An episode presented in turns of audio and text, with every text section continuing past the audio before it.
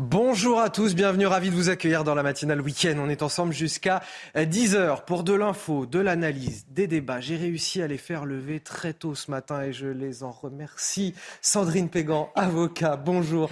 Merci de m'accompagner ce matin, c'est un plaisir. Mais c'est un plaisir partagé. Un plaisir aussi d'avoir Michel Taube à mes côtés. Bonjour à vous. Euh, fondateur du site L'Opinion Internationale. Bonjour à vous.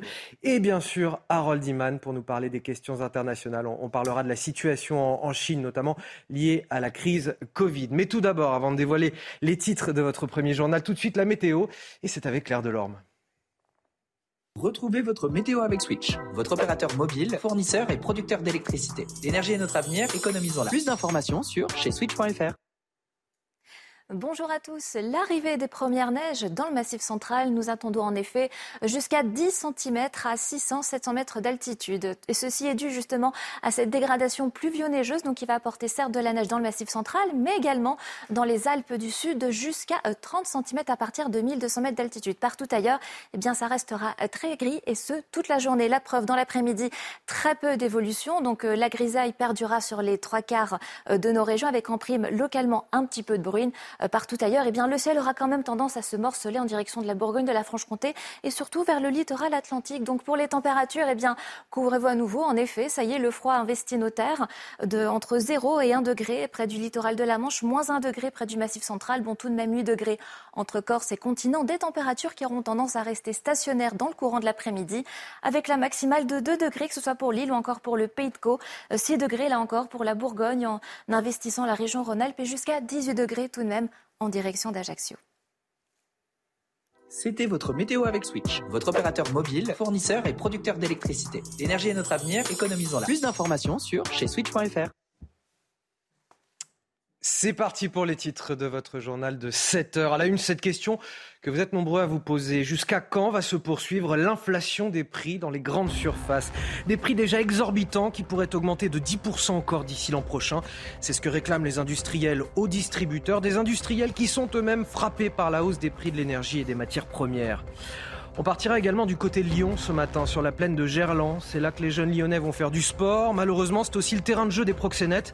Pour parvenir dans les stades, les familles doivent donc éviter les scènes de passe et les seringues au sol. La mairie écologiste pense avoir trouvé la solution, un mur végétalisé à un demi-million d'euros pour cacher les camions des prostituées. Vous nous direz ce que vous en pensez sur ce plateau. On vous parlera enfin de cette France du grand déclassement, celle qui passe du nucléaire à la bougie, qui va probablement passer quelques heures dans le noir et sans chauffage cet hiver afin d'éviter le fameux blackout. Le gouvernement se prépare à tous les scénarios, les industriels également. Vous verrez que certains d'entre eux ont même opté pour le travail de nuit afin d'éviter les coupures. On en parle évidemment tous les week-ends et pour cause. Les prix qui explosent au supermarché, plus 12% en moyenne en l'espace euh, d'un an. Et malheureusement, on n'en est qu'au début de l'affaire. C'est en ce moment que se tiennent les négociations annuelles sur les prix entre les distributeurs d'un côté et les industriels de l'autre. Et face à, l'explosion des prix de l'énergie et des matières premières, eh bien, les industriels réclament une nouvelle hausse des tarifs. Et au vu de leurs demandes, la hausse des prix pourrait culminer à 20% l'an prochain par rapport au début euh, de cette crise inflationniste. Regardez ce reportage de Michael Chailloux avec le récit d'Augustin Donadieu. Jusqu'où grimpera le prix de votre caddie de course? Après une hausse de 12% cette année, le prix de l'alimentaire devrait continuer d'augmenter, plus 20,55% sur les conserves de fruits ou encore plus 10,74% sur les conserves de légumes. La grande distribution craint une baisse de la consommation. Il faut faire attention à ce qu'il n'y ait pas une déconsommation globale, parce que ça poserait des vrais problèmes, notamment pour toutes nos filières agricoles et agroalimentaires françaises. À l'heure des négociations annuelles avec la grande distribution, les industriels veulent vendre plus cher leurs produits. L'énergie, tout le monde la paye. On, ne parle plus d'évolution en termes de pourcentage, on parle d'évolution en termes de coefficient. Quand vous avez la facture énergétique qui augmente, maintenant c'est par 3 ou par 4. Et ça, c'est un fil rouge pour l'ensemble de l'industrie. il faut absolument faire en sorte que nos industries puissent avoir euh, une prise en compte correcte de ce facteur-là. Les premiers maillons de la chaîne, eux, demandent la pleine application de la loi Egalim 2 destinée à protéger la rémunération des agriculteurs. Aujourd'hui, cette loi n'est pas complètement respectée. Par exemple, mon coût de production en un an est passé d'environ 5,25 du kilo de carcasse à 6,80 euros. Et aujourd'hui, je vends mes, animaux difficilement 6,10 euros. Donc il manque, de toute façon, depuis une quinzaine d'années, on voit qu'il manque systématiquement pour ma race au minimum 50 centimes du kilo de carcasse. Les négociations entre industriels et grandes distributions doivent s'achever en février 2023. Sandrine Pégan, beaucoup de Français nous écoutent ce matin, des Français qui ont du mal à joindre les deux bouts. Et ils se disent, mais combien de temps ça va encore durer cette inflation? On a le sentiment, quand on écoute tout ça, que le pire est à venir finalement. Je le pense sincèrement en plus, puisque donc là, c'est vrai qu'en ce moment, tout le monde est impacté. Il y a les consommateurs, les industriels, les distributeurs, mais au premier chef, oui, les consommateurs et donc nous. Et on, voit bien qu'en ce moment, c'est 12%. L'année prochaine, on nous indique que ça serait 20% l'inflation en rayon.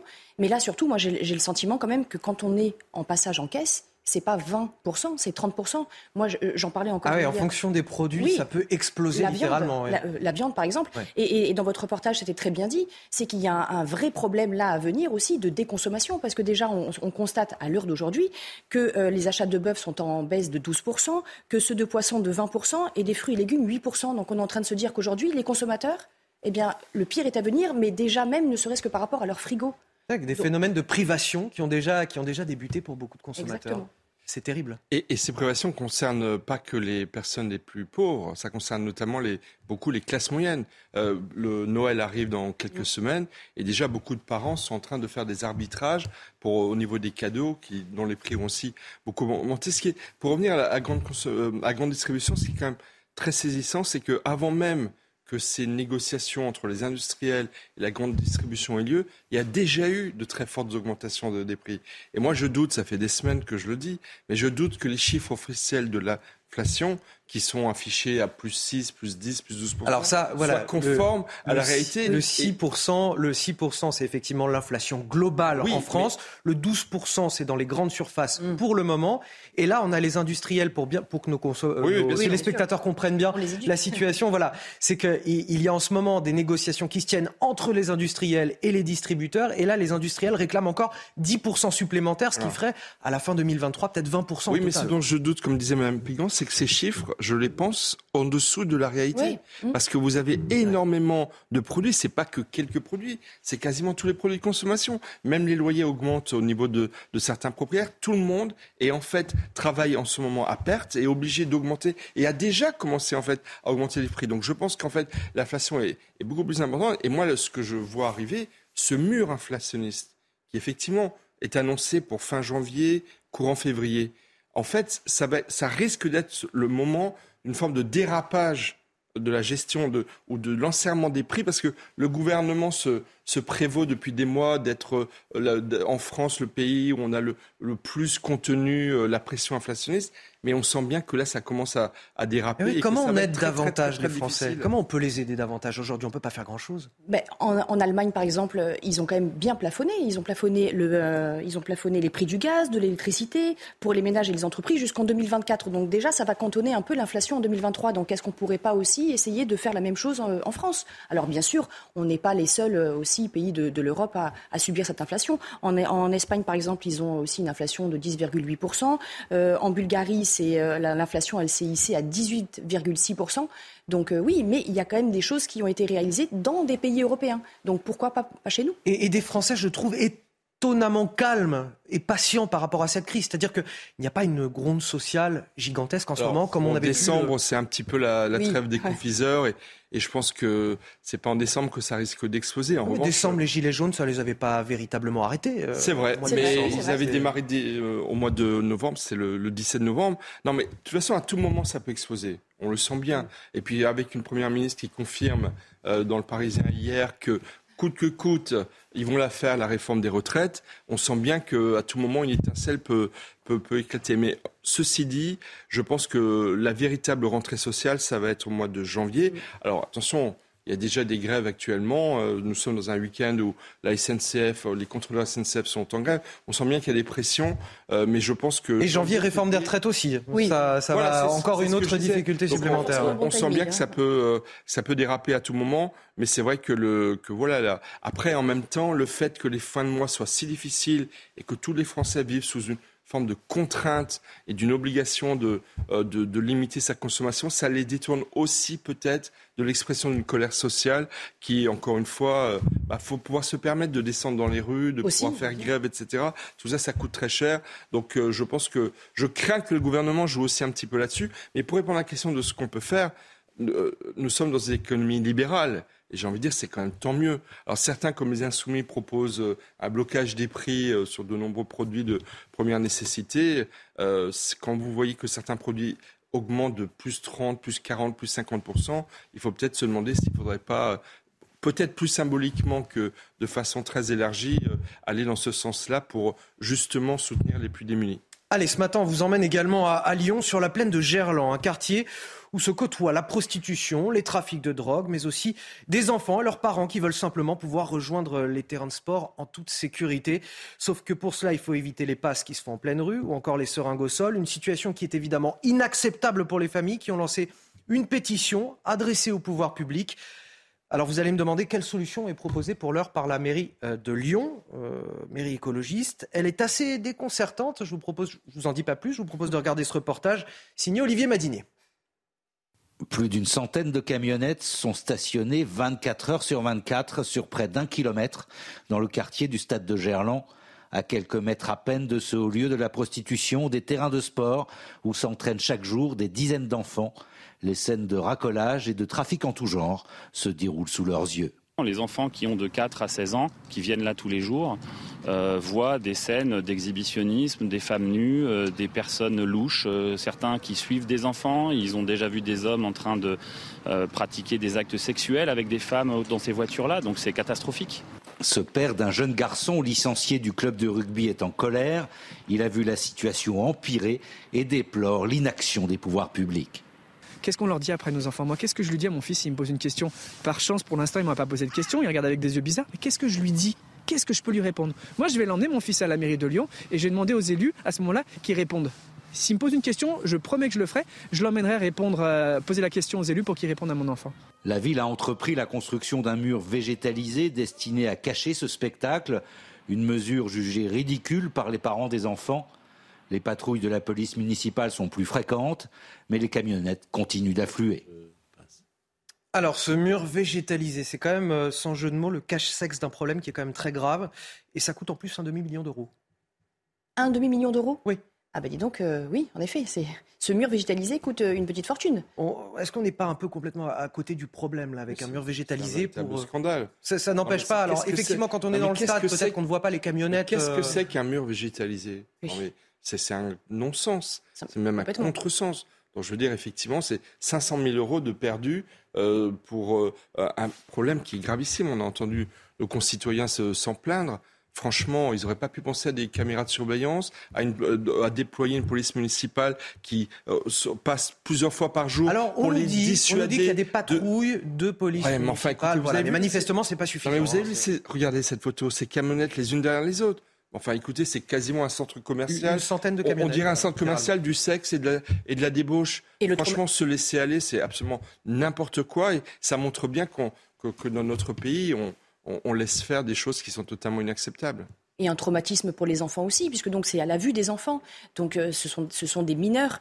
il y a un moment donné, il y a une espèce de non-sens dans cette justice, dans, dans les lois qui sont, euh, qui sont proposées ou dans les solutions qui sont, euh, qui sont offertes. Et donc là, avec des patrouilles, excusez-moi, mais si c'est comme à Nantes où il y avait des patrouilles qui n'effectuaient leur, justement leur ronde que la journée et qui n'étaient pas effectives la nuit de 22h à 6h du matin, finalement, ça sert un peu à rien. Donc voilà, c'est un non-sens. Qu'est-ce qu'il faut faire? Contrôler, sanctionner les clients des prostituées, par exemple? Est-ce qu'il faut euh, prononcer un, arrêté interdisant de stationner pour ces camionnettes? Comment, comment on peut s'y prendre dans, ces cas-là? Je pense qu'il faut commencer par cette euh, deuxième mesure, c'est-à-dire on n'a pas à laisser euh, des actes de, licence, c'est le cas de le dire, sur la voie publique.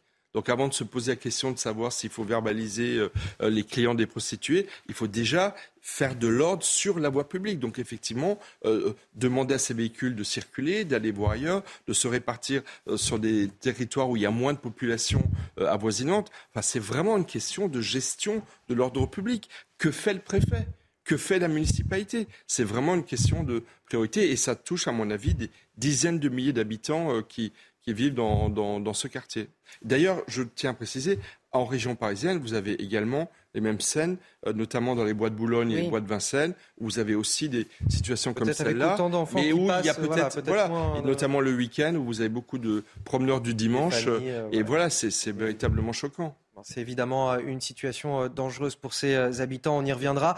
La France, cette grande nation qui pourrait en quelques semaines, finalement, passer du nucléaire à la bougie avec ce scénario qui inquiète tout le monde, celui des coupures de courant. Le gouvernement se prépare à, tous les scénarios possibles. Les industriels anticipent eux aussi euh, le risque de blackout. Certains ont décidé de mettre en place le travail de nuit aux heures creuses. C'est le cas de cette usine près de Troyes. Écoutez le récit de Mathilde Ibanez et on en discute juste après.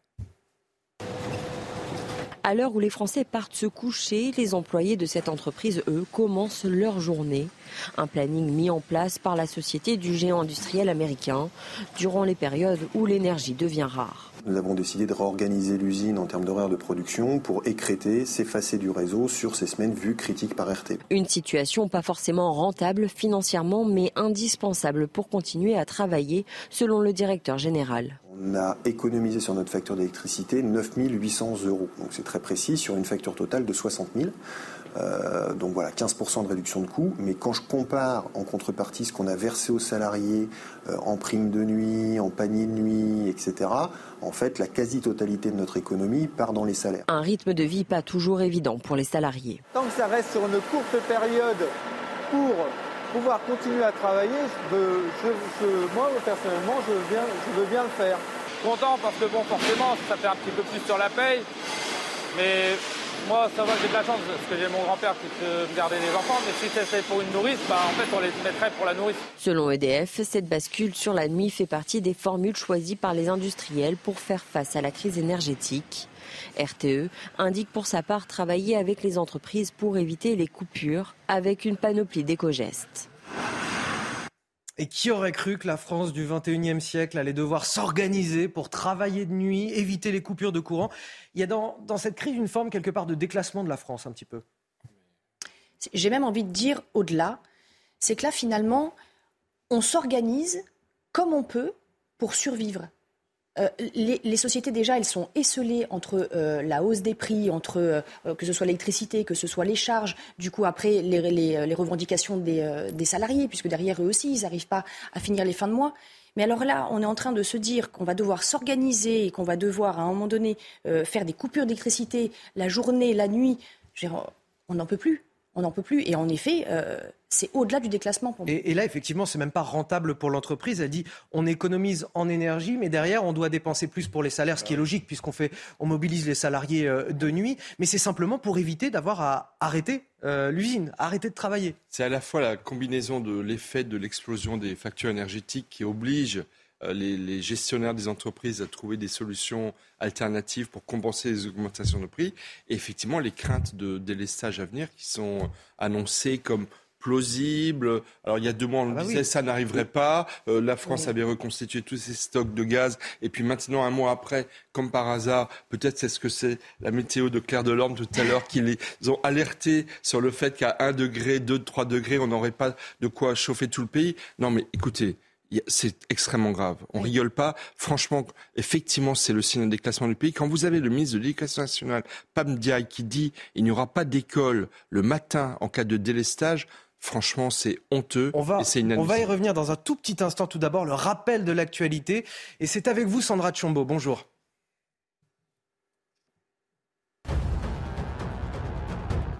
Bonjour Anthony, bonjour à tous. À la une de l'actualité, le refus d'obtempérer à Saint-Ouen-l'Aumône dans le Val d'Oise. Un poids lourd a forcé un barrage de police hier.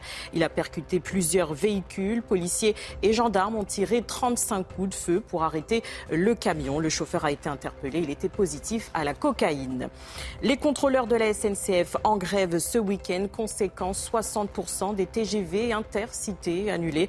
Une reprise progressive est envisagée lundi. Les chefs de bord réclament une meilleure reconnaissance de leur statut. Une table ronde entre les syndicats et la direction de la SNCF est prévue le 8 décembre.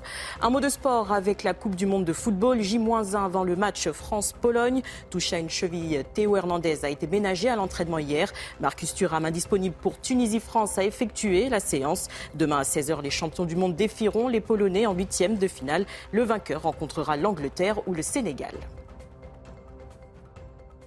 Et le gouvernement nous dit euh, pas de blackout en vue euh, cet euh, hiver, seulement des coupures localisées aux heures de grande consommation. Le risque est, périmétré, tout semble sous contrôle. C'est en tout cas ce qu'on nous dit, mais bon, on a quand même déjà été échaudé par la crise sanitaire.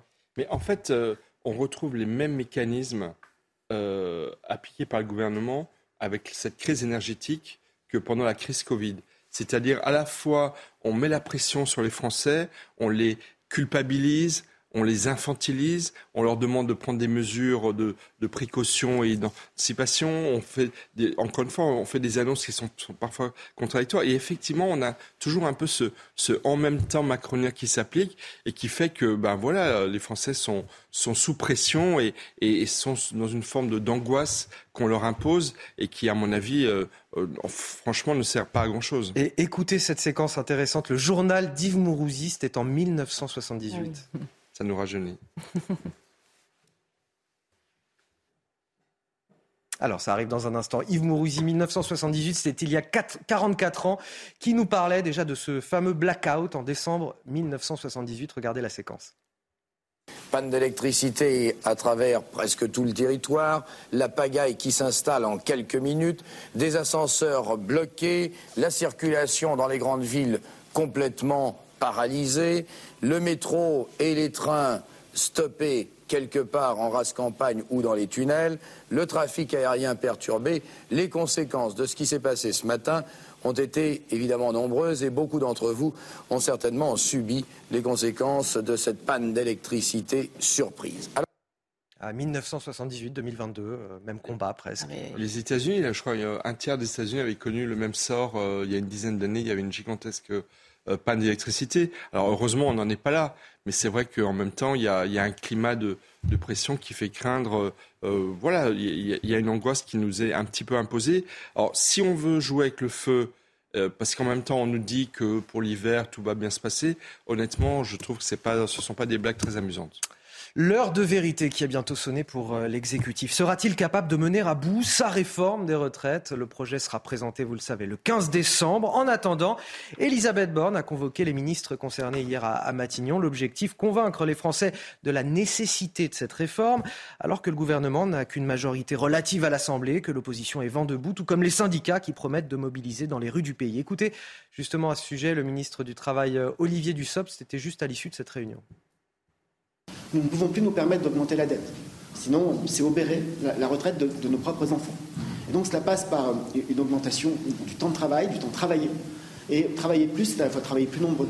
C'est tout notre objectif de nos politiques de plein emploi, puisse travailler un peu plus longtemps à l'échelle euh, d'une vie, en tenant compte des particularités, en tenant compte des carrières longues, en tenant compte de la pénibilité, tout ce que nous avons évoqué, ce sur quoi nous travaillons. C'est une réforme nécessaire?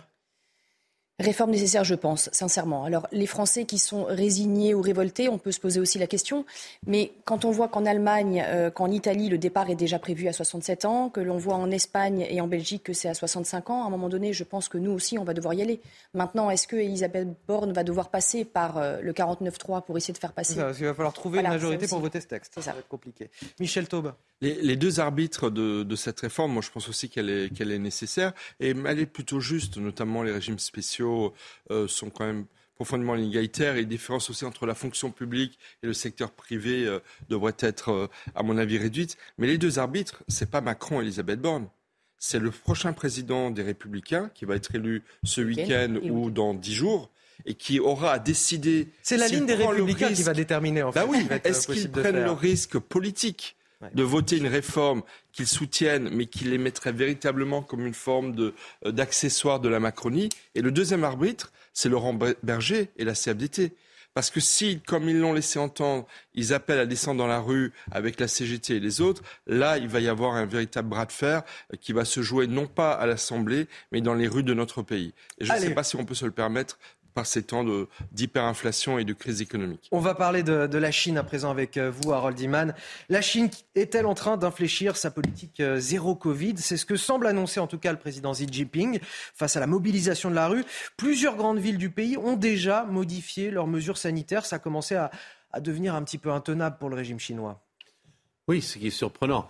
Et Xi Jinping, qui vient d'être installé dans son troisième mandat, qui est une espèce d'hérésie dans le système communiste qui le limitait à deux, il a, dit timidement à Charles Michel président du Conseil européen qui était en visite à Pékin, qu'on pouvait se permettre un peu plus de souplesse, que la nouvelle variante de l'Omicron n'était pas si grave et que les étudiants avaient bien raison d'être frustrés. Donc les manifestations, elles, ont commencé il y a le week-end dernier, mais à l'origine, c'était un incendie dans le Far West de la Chine. Euh, les pompiers n'ont pas pu secourir euh, les gens à l'intérieur parce que tout était barricadé pour les préserver du Covid. Donc euh, ça, ça fait une réaction en chaîne dans tout le pays. Et des gens criaient même à bas Xi Jinping et montraient des feuilles blanches comme ceci en disant on n'a pas de liberté d'expression, ce qui était insensé. Et euh, ce n'est pas une manipulation de l'extérieur. Le pays est totalement fliqué, si bien que tous ceux qui sont venus aux manifestants, manifestations sont en train d'être traqués un par un par justement ces systèmes. Donc ils sont en train de se faire arrêter. Ils doivent promettre de ne plus jamais manifester. Euh, euh, c'est le peu qu'on puisse savoir.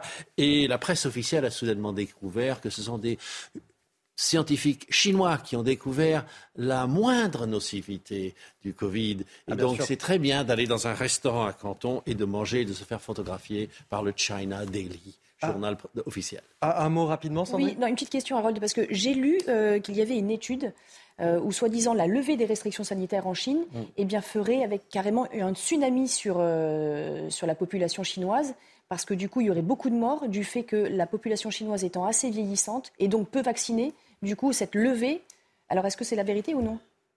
Les, vaccins, euh, c'est les, vieilles personnes qui sont vaccinées euh, en priorité en ce moment, parce qu'il n'y a pas assez de vaccins. Mm. Il n'y a jamais eu assez de vaccins en, Chine et on n'est pas très sûr de l'efficacité mm. des formules chinoises.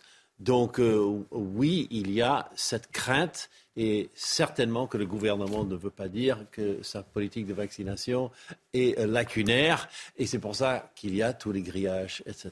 Avec le risque effectivement d'une population peut-être un petit peu moins bien immunisée que dans le, reste du monde. Merci Harold, merci Sandrine Pégan et merci Michel Taube. Tous les trois, vous restez avec moi. On va continuer à parler euh, du, Covid, mais, pas seulement. Euh, en France, c'est euh, le Covid, la grippe et maintenant la bronchiolite. Trois épidémies simultanées. Écoutez un extrait du reportage qui va suivre cette pression hospitalière, elle est accrue euh, depuis ces derniers mois, on va dire ces dernières semaines, avec un manque de lits qui est dramatique. on va avoir une sollicitation accrue de tous les services hospitaliers, donc aux jazz extrêmes, c'est-à-dire aussi bien la pédiatrie que les personnes âgées.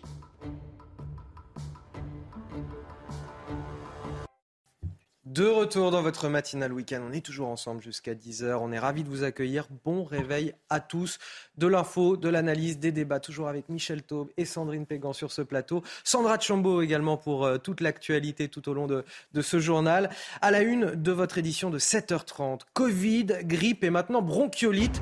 Trois épidémies qui frappent simultanément la France et qui mettent encore une fois nos hôpitaux à l'épreuve. La situation est certes inédite, mais au, au bout de trois ans de crise sanitaire, comment nos établissements de santé peuvent-ils encore subir chaque vague épidémique Et puis aussi, pourquoi les Français peinent-ils à renouer avec les gestes barrières et la vaccination Voici quelques-unes des questions qui seront posées dans un instant.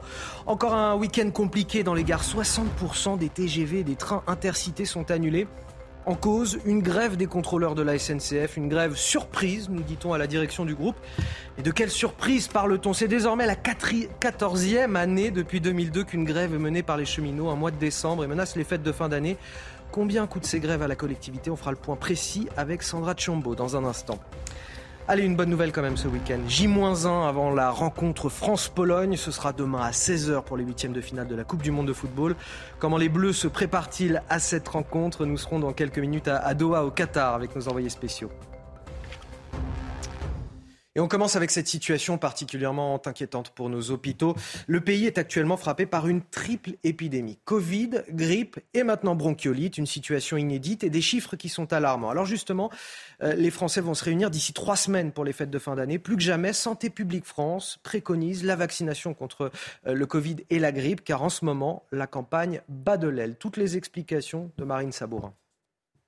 C'est une situation inédite et inquiétante qui annonce un hiver particulièrement difficile pour les hôpitaux déjà sous tension. Pour la bronchiolite, 6882 enfants ont été reçus aux urgences selon les derniers chiffres de Santé publique France, un bond de 24% par rapport aux 7 jours précédents.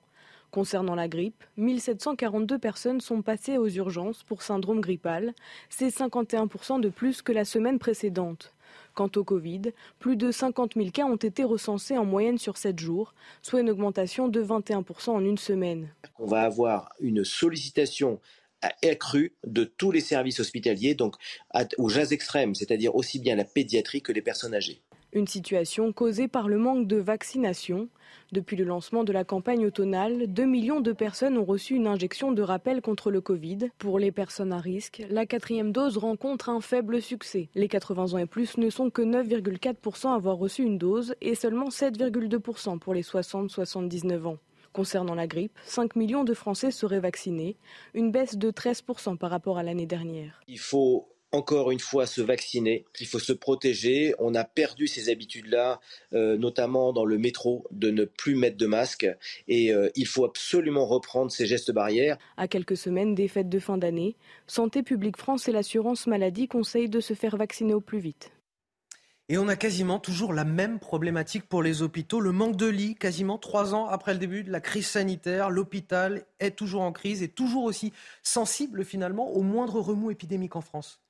On est vraiment dans une situation quand même qui est inédite et dans le reportage, c'était déjà très très bien indiqué. Et puis on, le dit aussi depuis le début de, de votre matinale, on est vraiment dans un climat anxiogène. Là, l'hôpital, est-ce qu'il peut tenir? C'est une, véritable question. Mais il y a quand même quelque chose à, vérifier et à regarder.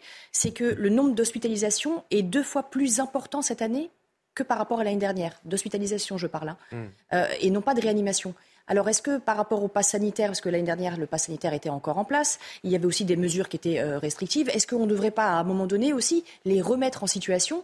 Maintenant, remettre le masque à l'extérieur, est-ce que véritablement euh, ça a quelque chose Ce serait difficile à faire accepter. À l'extérieur, ça sert à rien. Autant dans les transports en commun, on peut encore. Euh, voilà, on voit beaucoup, gens, beaucoup, plus de gens qui le font, mais c'est vrai que à l'extérieur, c'est compliqué. Il, n'empêche que les pouvoirs publics appellent non seulement les Français à se vacciner, mais également à reprendre des gestes barrières effectivement se laver les mains, on commence mmh. à en reparler, de, de mettre ça effectivement. Mais les Français n'en peuvent plus de ça. Oui, mais alors, qu'est-ce qu'on est en train de payer là? On est en train de payer la, très très cher la facture de la cacophonie politico-médiatique qu'on a vécue pendant deux ou trois ans sur question de savoir, faut-il ou pas porter des masques? Faut-il ou pas se vacciner? Qui doit être vacciné en priorité? Enfin, on a quand même vécu pendant trois ans euh, des épisodes à répétition euh, de contradictions, de en même temps macronien, dont tous les Français ont beaucoup souffert. Et résultat, le nombre de Français qui se sont détournés de la vaccination, mais ce n'est pas de la vaccination Covid, c'est de l'idée même de se vacciner. Même beaucoup de Français ne veulent même plus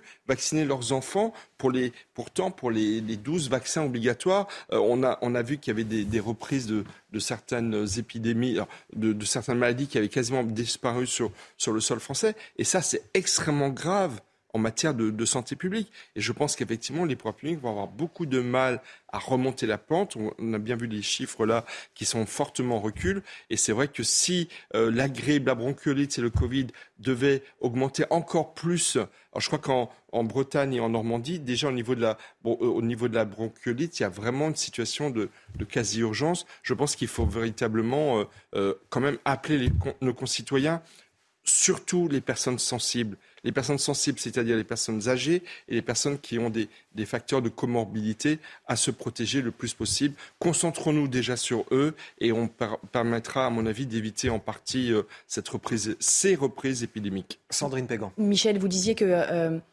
les Français s'étaient détournés du vaccin. Mais finalement, on se rend bien compte quand même que le nombre de patients en réanimation a considérablement diminué du fait de cette, de cette vaccination.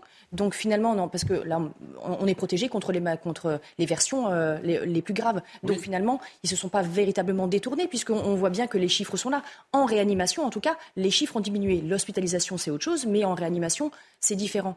Donc les vaccins, ils sont quand même... Euh, je, pense qu'il y a vraiment beaucoup de retard en France en matière de, vaccination et qu'il faut rapidement rattraper ce retard parce que sinon, dans les services d'urgence, voire de réanimation, vous aurez des cas beaucoup plus graves de, euh, crise. Il faut rappeler que le vaccin ne nous protège pas parce qu'il ne faut pas mentir aux Français le vaccin ne nous protège pas de, contre la contamination, mm. mais contre les formes graves. et c'est ça qui est le plus important. Donc il faut se vacciner. Une question. Comment encore aujourd'hui, c'est la question que je posais au départ, comment on peut encore dire euh, qu'il y a des problèmes de lit, des problèmes de, personnel soignant, alors que ça fait trois ans qu'on vit une crise sanitaire sans précédent? Mais Rien n'a été fait en trois ans. Je vois qu'il y a quand même une rallonge. La semaine dernière, annoncée de 543 millions d'euros pour les hôpitaux, notamment liés aux, épidémies de bronchiolite mm. et pour les services pédiatriques aussi. que, se passe-t-il? Pourquoi, au bout de trois ans, on n'a toujours pas suffisamment de lits? Mais parce que pourquoi on a fermé des lits? On a fermé des lits pour des mesures de gestion purement comptables. On a fermé des lits parce qu'on on s'est dit qu'on allait miser plus sur les hospitalisations à domicile et le maintien à domicile des, personnes. Et puis il y a un troisième facteur qui, qui s'est accéléré depuis la crise Covid, c'est que beaucoup de soignants ont quitté le, la profession, ont quitté l'hôpital, sont allés travailler en libéral, voire même ont changé de vie. Et donc, si vous voulez, on a des fermetures de lits qui sont aussi liées au fait que pour un lit, il faut, je crois, 5-6 mm. soignants. Et on en, est, on en est extrêmement loin. Je parle dans les blocs opératoires. Et donc, euh, effectivement, il y a, on est face à une pénurie de soignants qu'on n'est pas prêt de régler, malgré euh, les incitations financières extrêmement modestes. Une question par rapport à, ces soignants, et notamment les soignants non vaccinés. On, vient d'apprendre dans l'actualité qu'une soignante non vaccinée va être réintégrée provisoirement. Elle touchera même des arriérés de salaire. Une sophrologue qui travaillait en fait à l'Institut Curie depuis une trentaine d'années. C'est une décision de justice provisoire le temps que l'affaire soit jugée sur le fond. Mais en attendant, elle va être réintégrée. Ce serait le tout premier cas de réintégration en France et évidemment, cela pourrait faire jurisprudence. Voilà ce que dit son avocat. Cette ordonnance inédite pourra servir euh, tous les employés du secteur privé dans la même situation. Cette victoire est au service des milliers de soignants suspendus dans cette situation. Alors la question, est-ce que cette réintégration des soignants non vaccinés, cela pose une, véritable question alors qu'on a 20% des lits d'hôpitaux fermés euh, On le disait en ce moment. Est-ce qu'il faut réintégrer ces soignants? Moi, je le pense. Sincèrement, oui, à partir du moment où euh, on présenterait peut-être, euh, et encore, je ne sais même pas, mais est-ce qu'on devrait présenter aussi un test euh, négatif à chaque fois qu'on va travailler? Je veux dire, bon, au bout d'un moment, il faut savoir raison garder. Mais avec tout ce qui se passe maintenant, avec justement ce que disait Michel, avec le fait qu'on est en pénurie de tout, de personnel soignant, à un moment donné, là, eh bien, peut-être que c'est la solution. On, a vu la tension que ça a créé à l'Assemblée nationale la semaine dernière, hein, cette question. Oui, moi, moi je euh, la Fédération nationale des infirmiers, qui regroupe plus de 120 000 euh, infirmiers, c'est, je crois, la plus grosse fédération, a clairement dit qu'elle était contre la réintégration des soignants euh, non vaccinés. Parce qu'en fait, il y a une forme de, rupture avec une sorte de, serment de, protection et de soins aux personnes qui sont... que, que, l'on soigne. Donc, effectivement, c'est un débat qui est presque philosophique. Alors, est-ce qu'on peut se le permettre en, en situation de, pénurie de soignants? Je pense que c'est à chacun de décider, mais, je pense que le gouvernement a renouvelé il y a quelques jours une position très claire. Ils y sont plutôt hostiles. Après, il y a, des, pays, après il y a des pays qui ont réintégré leurs soignants non vaccinés, notamment euh, en Italie mais je pense qu'on risque d'en reparler. Si l'épidémie continue à augmenter, je pense que la pression va devenir de plus en plus forte. Et puis là, on a une décision qui pourrait faire aussi jurisprudence et, euh, et, permettre la réintégration de nombreux soignants que finalement euh, le gouvernement le veuille ou non, dans tous les cas. On va passer à la, à la SNCF. Encore un, un week-end compliqué dans, dans les gares. 60% des TGV et des trains intercités qui sont annulés. Vous faites bien d'être avec moi en plateau euh, ce week-end plutôt que d'être euh, ailleurs, j'ai envie de dire, puisque peut-être n'auriez pas eu, euh, n'auriez-vous pas eu votre train. En cause donc une grève des contrôleurs de la SNCF qui ont décidé de cesser le travail tout le week-end et ils ont un poids considérable ces contrôleurs puisque sans eux les trains ne peuvent pas circuler. Ils veulent une meilleure reconnaissance par le salaire évidemment. Une grève qu'ils menacent aussi de poursuivre à Noël et pour le Nouvel An. Sandra Chambaud, on va en parler avec vous. Les Français sont plutôt euh, résigné, on va dire, dans l'ensemble, avec ces grèves à répétition. Mais si on regarde les chiffres de ces mobilisations et ce qu'elles coûtent, c'est assez effarant. C'est le 14e mois de décembre perturbé par une grève en moins de 20 ans. Il vient clôturer une, année où il y a eu 30 mouvements euh, sociaux, 30 mouvements de grève selon le site c'est la grève.fr. Et pour les syndicats, je cite, c'est une tradition, le seul moyen de se faire entendre. Regardez, des données ouvertes de la SNCF l'affirment. Aucune année depuis 1947 ne s'est écoulée euh, sans mouvements sociaux. Cela représente plus de 30 millions de journées de travail perdues. Chaque travailleur représente une journée.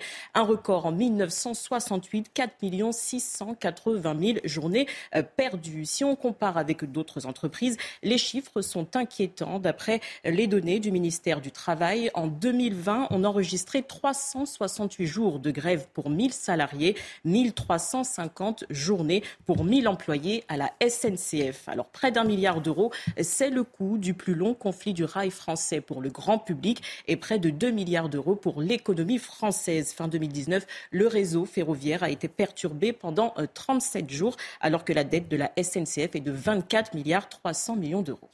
Merci Sandra pour ces euh, précisions. J'ai envie de vous mettre ça en perspective avec les propos de Jean-Pierre Farandou, le PDG de la SNCF, qui dit c'est une grève qu'on n'a pas vu arriver. On a été un peu surpris par ce mouvement. Euh, vraiment? Surpris. Euh, au, vu des chiffres qui nous ont été présentés par Sandra, non. Non, non. pas une surprise. Non, et puis surtout, c'est pas une surprise, d'autant que c'est quand même assez répétitif. C'est tous les ans à la même époque. Donc on est le seul pays au monde où tous les ans, à la même époque, on peut être assuré d'avoir une grève de la SNCF. Alors, le dernier mouvement social d'envergure pour les contrôleurs, c'était euh, au printemps 2018 et ça s'était soldé avec une perle, avec une, grève de 36 jours. Et les Français ne les, soutenaient pas. Bon, ça, c'était en 2018, c'était pour les contrôleurs. Mais on ne peut pas dire que, euh, que là, on s'y attendait pas. Et j'entendais d'ailleurs euh, Sudrail qui disait que c'était pas à leur initiative, mais que c'était les contrôleurs qui étaient venus les voir pour leur dire et taper à leur porte pour leur dire oui, c'est nous qui, voulons faire grève et non pas les syndicats qui, qui appelaient à faire grève. Michel Taube, dans les entreprises en, 2020, on enregistrait 368 jours de grève pour 1000 salariés. À la SNCF, on enregistre 1350 jours de grève pour 1000 salariés. Écoutez, moi je suis. C'est trop tard pour ce week-end, mais pour Noël, le Nouvel An. Vous êtes avec moi ce week-end. Pour, pour, Noël, pour le Nouvel An, pour Pâques, pour les départs en vacances et les retours de vacances. Qu'est-ce qui se passe en Italie? En Italie, on n'a pas le droit de faire grève dans les week-ends les plus eh importants de l'année où les familles se retrouvent, etc. Comment peut-on, dans un pays développé comme la France, autoriser de bloquer un pays pour des revendications euh, corporatistes et syndicales? Elles sont peut-être légitimes, mais pas au point de pourrir la vie de millions de Français. Donc véritablement, euh, quel gouvernement aura le courage de dire il y a des moments dans l'année où il faut privilégier l'esprit de famille et les, dire, la sérénité des Français pour pouvoir éviter ce genre de blocage. Mais c'est quoi le problème à la SNCF Parce qu'au-delà, évidemment, du droit de grève, ça, reste un droit, du, fondé de leurs revendications. C'est pas un droit de grève, c'est une culture de la grève. Vous avez certaines administrations où c'est une culture. Alors celle-ci, elle a peut-être un petit peu diminué euh, par rapport euh, il y a 20 ans ou 30 ans, mais c'est véritablement, honnêtement, euh, bien sûr que les conditions de travail sont difficiles, certainement aussi à la SNCF, mais est-ce que ça justifie que des contrôleurs bloquent tout, un pays? Honnêtement, je pense que c'est fort discutable. Ce débat, on l'aura tout le temps, malheureusement, parce que en fait, à chaque fois, le gouvernement. Vous me dites rendez-vous aux vacances de février, c'est ça pour le. Ah, de, de, exactement, de février. De Noël. Euh, voilà, c'est juste. Non, mais c'est sans fin. C'est sans fin et à chaque fois, les Français sont pris en otage. On le dit à chaque fois, mais le gouvernement ne fait rien. Donc euh, on a l'impression qu'ils ont les pleins pouvoirs et du coup, ils bloquent le pays quand ils le souhaitent, alors qu'on est déjà dans une situation économique qui est des plus alarmantes, dans un climat anxiogène euh, qu'on le répète depuis le début. Ce n'est pas normal, c'est pas acceptable. Et, juste un petit point qui ne concerne pas les SNCF, rapidement qui concerne la fonction publique. Jeudi prochain, il y a les, les élections interprofessionnelles dans toute la fonction publique française. Ça concerne plus de 5 millions de salariés de la fonction publique. Et il y a aussi une surenchère entre la CFDT, la CFDT, FO et d'autres centrales syndicales. Il y a aussi une instrumentalisation euh, des, Français dans une rivalité euh, purement euh, politicienne d'ordre syndical. Et c'est pour ça que peut-être qu'après, ça se calmera un peu. Et il y a aussi ces négociations annuelles obligatoires sur les salaires à la SNCF. Et donc, c'est une grève préventive aussi en vue de ces négociations. Il est 7h46 sur CNews. Le rappel de l'actualité, c'est avec Sandra Chambaud.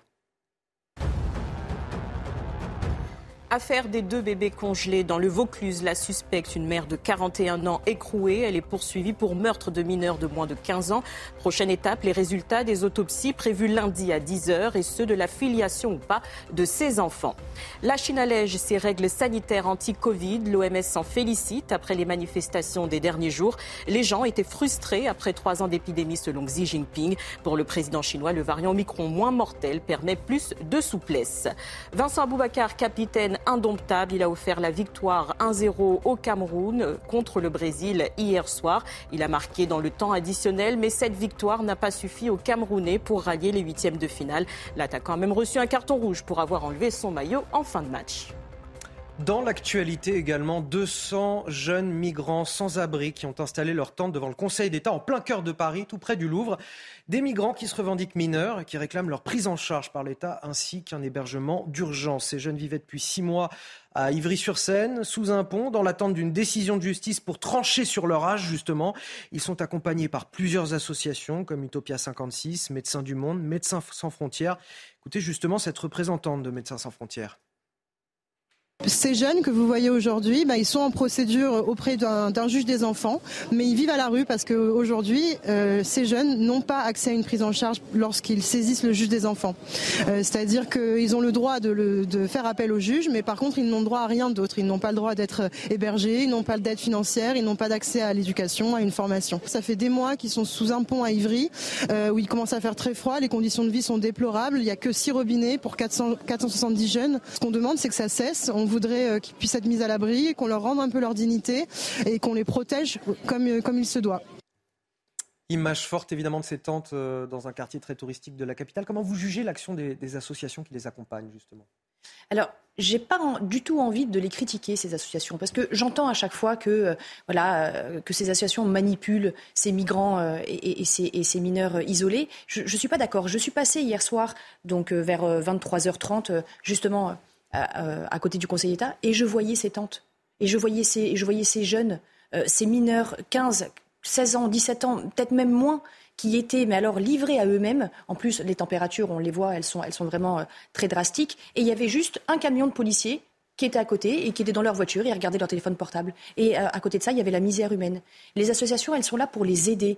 Ces jeunes-là, alors si véritablement ils sont jeunes, puisque en effet, parce qu'il y a quand même, il y a quand même un, gros doute sur euh, sur l'âge de ces jeunes. Oui, mais justement, donc là, ils saisissent le juge des enfants pour qu'il y ait une expertise osseuse, pour s'assurer qu'ils euh, sont mineurs et donc du coup pouvoir bénéficier du traitement de l'État et donc d'être protégés par l'ASE, donc l'aide sociale à l'enfance.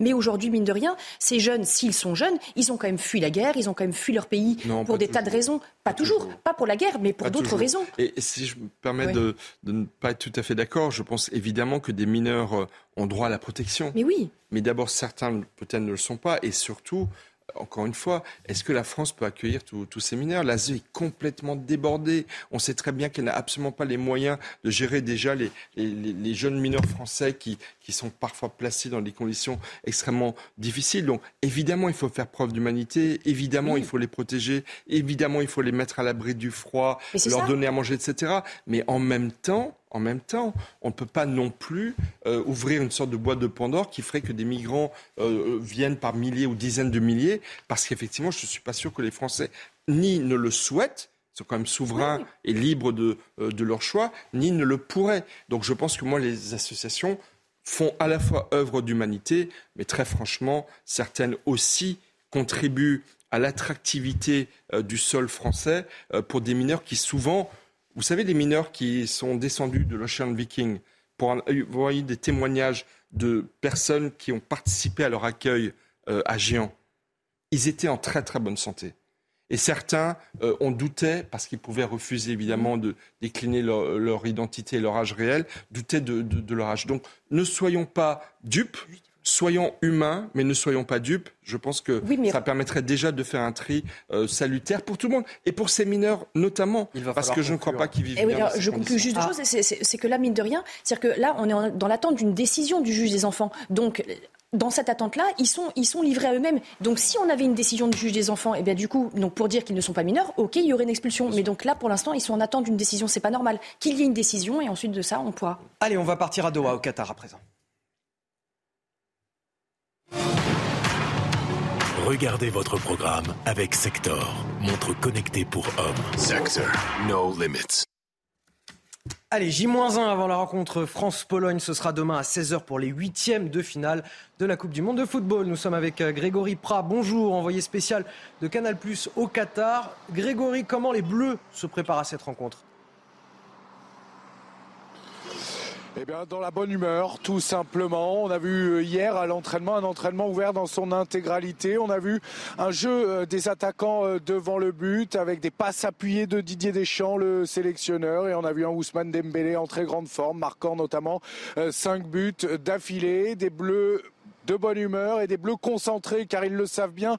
Euh, c'est une toute autre compétition qui commence désormais avec les matchs à élimination directe avec ce huitième de finale donc face à la Pologne euh, demain. On devrait voir donc l'équipe qui a battu euh, le Danemark en phase de poule et qui a qualifié l'équipe de France pour cette deuxième phase. On devrait donc voir cette équipe reconduite face à la Pologne avec Théo Hernandez sur le côté gauche de la défense de l'équipe de France, même s'il était déménagé hier. Il souffre d'une petite contusion à la cheville, mais il devrait bien pouvoir tenir sa place dans l'axe central. Varane ou Pamecano. À droite, Jules Koundé. Au milieu de terrain, Adrien Rabiot et Aurélien Chouameni. En meneur de jeu, Antoine Griezmann. Sur le côté gauche de l'attaque, Kylian Mbappé. À droite, Ousmane Dembélé. En pointe, donc Olivier Giroud pour devenir seul meilleur buteur de l'histoire de l'équipe de France. Voilà, c'est cette équipe qui devrait affronter la Pologne demain ici à Doha pour espérer se qualifier pour les quarts de finale.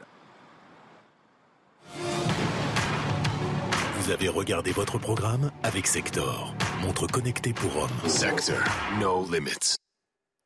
Voilà, et tous les matchs de la Coupe du Monde de football au, Qatar sont à suivre sur la plateforme MyCanal, bien évidemment. Le temps pour moi de vous remercier, euh, Merci à vous. Sandrine Pégan, d'être venue ce matin euh, aussitôt pour m'accompagner. Ça a été un plaisir. Euh, restez avec nous sur CNews. Dans quelques instants, on reçoit le professeur Bruno Mégarban, chef du service de réanimation de l'hôpital Lariboisière à, à, Paris. On va parler de cette triple épidémie qui frappe la France et puis plus précisément les hôpitaux, épidémie de Covid, de grippe et de bronchiolite. À tout de suite.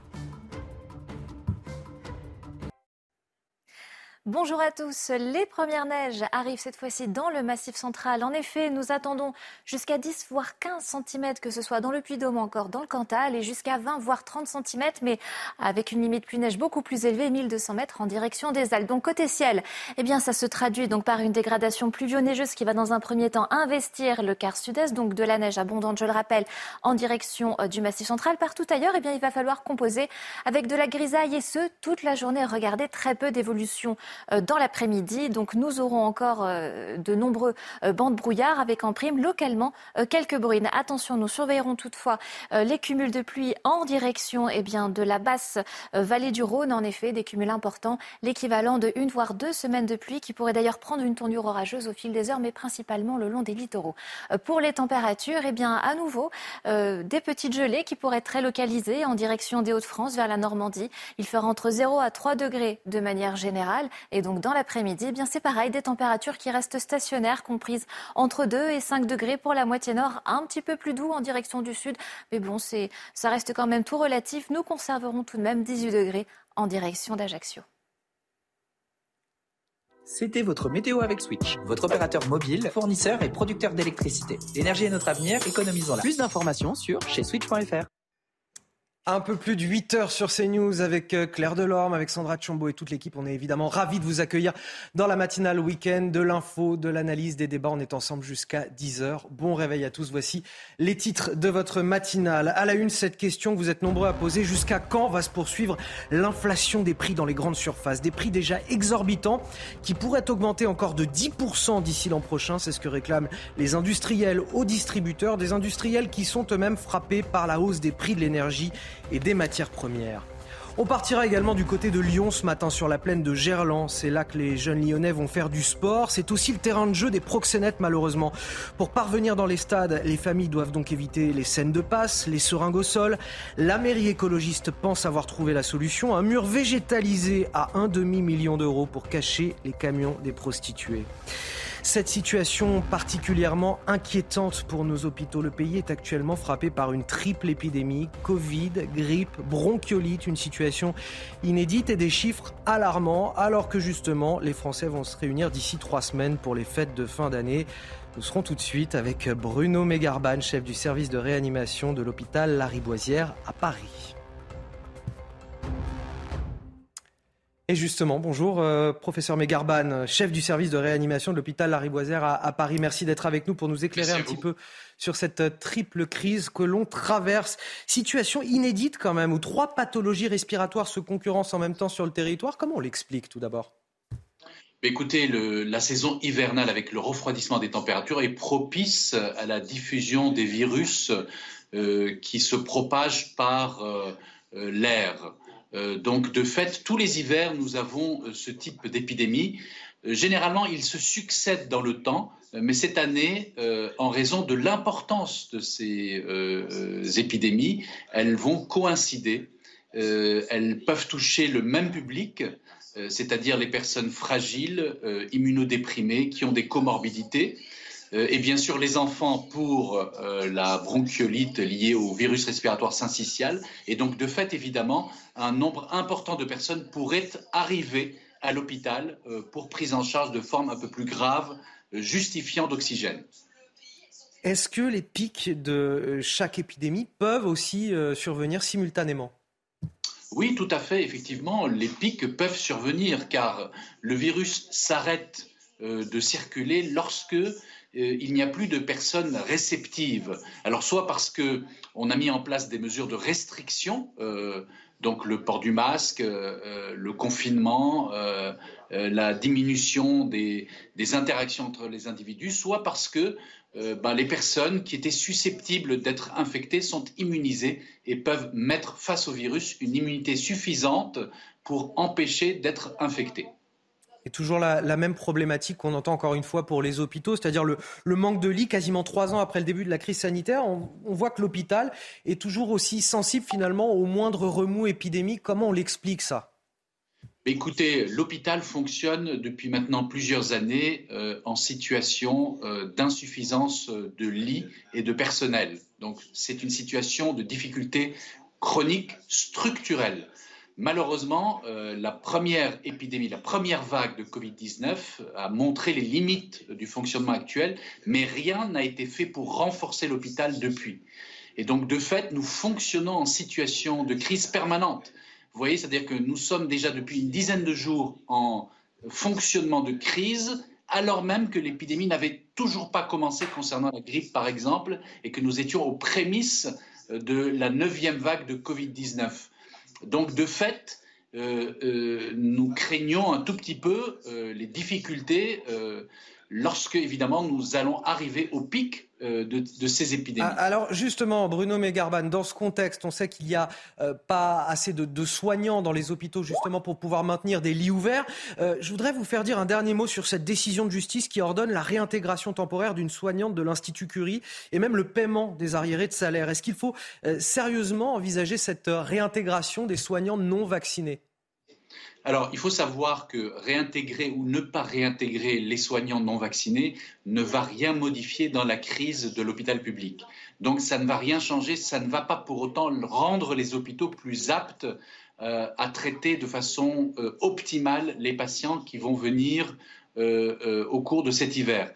À l'inverse, je crois que ça peut contribuer à la paix sociale, à tourner une page et, et puis finalement à se consacrer euh, sur l'essentiel, c'est-à-dire le sauvetage de l'hôpital et du système de santé, plutôt que de passer des débats euh, euh, nombreux, parfois houleux, notamment au Parlement, pour discuter finalement euh, d'une réintégration qui ne va rien changer pour le futur. Et on entend votre message, Bruno Mégarban, chef du service de réanimation de l'hôpital Lariboisière à, à Paris. Merci pour votre éclairage ce matin sur euh, CNews. Vous restez avec nous dans un instant face à Bigot, avec Guillaume Bigot, politologue, sur CNews et sur Europe 1.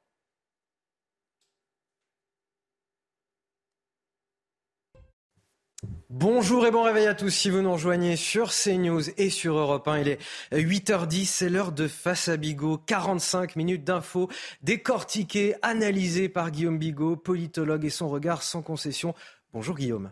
Bonjour Anthony, bonjour à tous. On va commencer avec euh, ces prix qui explosent au supermarché, plus 12% en moyenne sur un an. Et malheureusement, ce n'est probablement que le début. C'est en ce moment que se tiennent euh, les négociations annuelles sur les prix entre les distributeurs et les industriels. Et face à l'explosion des prix de l'énergie et des matières premières, eh bien, bien sûr, les, industriels réclament une nouvelle hausse des tarifs. Et au vu de leur demande, la hausse des prix pourrait culminer à, 20% l'an prochain par rapport au début de la crise. Tout d'abord, le reportage de Michael Chailloux avec le récit d'Augustin Donadieu et on en discute juste après.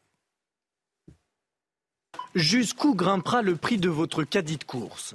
Après une hausse de 12% cette année, le prix de l'alimentation devrait continuer d'augmenter. Une conserve de fruits de marque distributeur, par exemple, passerait de 1,94€ à 2,33€. Une conserve de légumes de 1,09€ à 1,28€. La grande distribution craint une baisse de la consommation. Il faut faire attention à ce qu'il n'y ait pas une déconsommation globale, parce que ça poserait des vrais problèmes, notamment pour toutes nos filières agricoles et agroalimentaires françaises. À l'heure des négociations annuelles avec la grande distribution, les industriels veulent vendre plus cher leurs produits pour atténuer la hausse du coût de l'énergie l'énergie, tout le monde la paye. On, ne parle plus d'évolution en termes de pourcentage, on parle d'évolution en termes de coefficient. Quand vous avez la facture énergétique qui augmente, maintenant c'est par 3 ou par 4. Et ça, c'est un fil rouge pour l'ensemble de l'industrie. Et il faut absolument faire en sorte que nos industries puissent avoir euh, une prise en compte correcte de ce facteur-là. Les premiers maillons de la chaîne, eux, demandent la pleine application de la loi Egalim 2 destinée à protéger la rémunération des agriculteurs. Aujourd'hui, cette loi n'est pas complètement respectée. Par exemple, mon coût de production en un an est passé d'environ 5,25 du kilo de carcasse à 6,80 euros. Et aujourd'hui, je vends mes, animaux difficilement 6,10 euros. Donc il manque, de toute façon, depuis une quinzaine d'années, on voit qu'il manque systématiquement pour ma race au minimum 50 centimes du kilo de carcasse. Les négociations entre industriels et grandes distributions doivent s'achever en février 2023. Alors Guillaume Bigot, on a beaucoup de Français qui nous écoutent ce matin et qui mhm. se disent mais combien de temps on va encore tenir? Jusqu'à quand va se poursuivre cette inflation? Tant que la cause, euh, tant que les causes, il y en a trois racines de l'inflation, ne sont pas supprimées ou attaquées, les effets perdureront. Vous ne touchez pas aux causes, vous avez des effets. Alors on peut rappeler ces causes, elles sont au nombre de trois. Vous avez premièrement effectivement un effet Ukraine, un effet sanction. Cet effet sanction sur le pétrole et sur le gaz russe a déclenché, on a, donc moins de quantité, toutes choses égales par ailleurs, de pétrole et de gaz qui arrivent de Russie, mais ça a déclenché aussi des effets de spéculation, donc ça, ça renchérit l'énergie. Deuxièmement, on a un deuxième effet qui est celui du marché européen d'électricité dont on a déjà parlé. La concomitance des deux est assez incroyable parce que quand vous sanctionnez la Russie, vous vous attendez forcément à ce qu'il y ait, enfin en tout cas c'est une hypothèse hautement probable, qu'il y ait un effet sur le prix du pétrole et du gaz. Or, le fonctionnement du marché européen d'électricité, qui est un peu compliqué à, décrire, qui est un marché dans lequel on veut favoriser les, sources d'énergie euh, renouvelables, aboutit, pour le dire plus simplement, aboutit à aligner le prix du kilowattheure sur, on va dire, euh, le gaz, à peu près.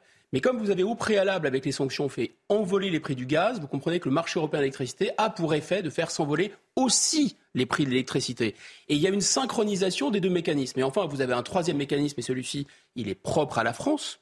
C'est le fait que 21, je crois, centrales sur les 56 de notre parc ne fonctionnent toujours pas. Vous savez, cette fierté française, 70% d'électricité nucléaire, finalement un très très bon bilan carbone, un très bon euh, rapport qualité-prix.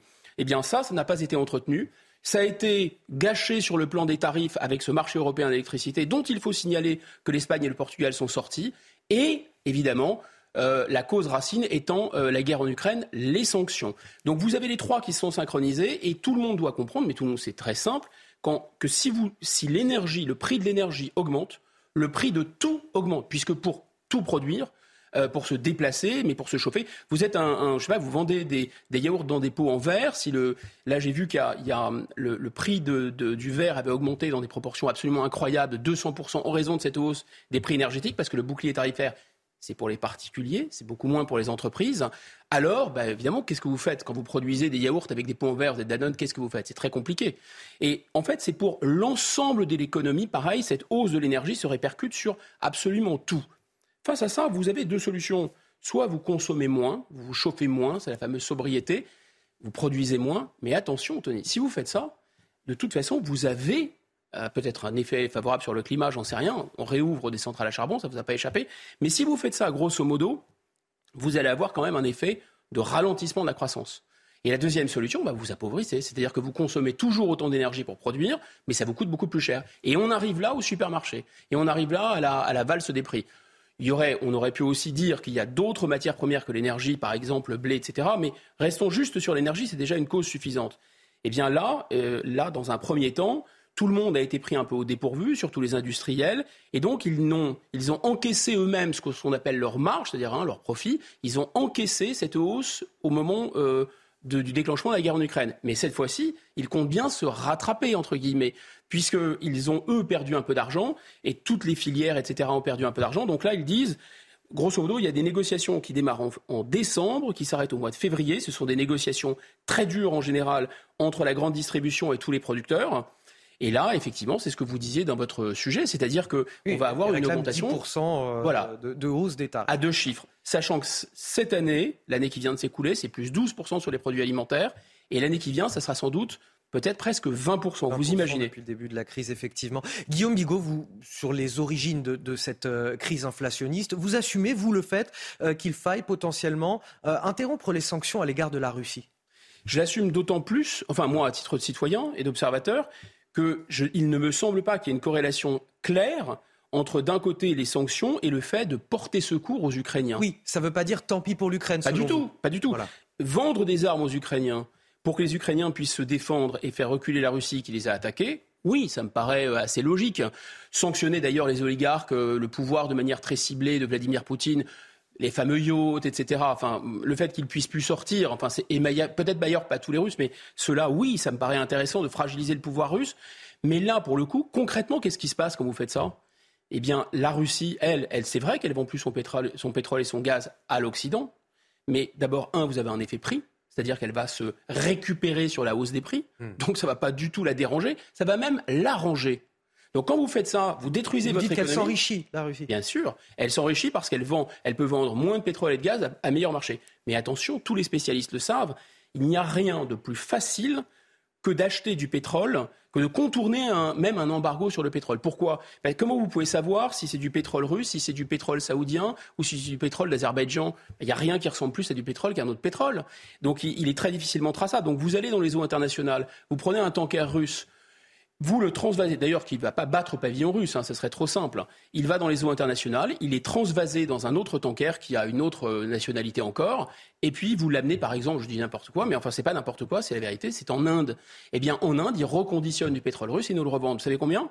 Quatre fois plus cher. C'est une politique intelligente? Je vous laisse réfléchir. Et Guillaume Bigot, pour revenir en France, euh, la cocotte minute sociale, elle va tenir encore combien de temps? Parce que là, les Français sont calmes.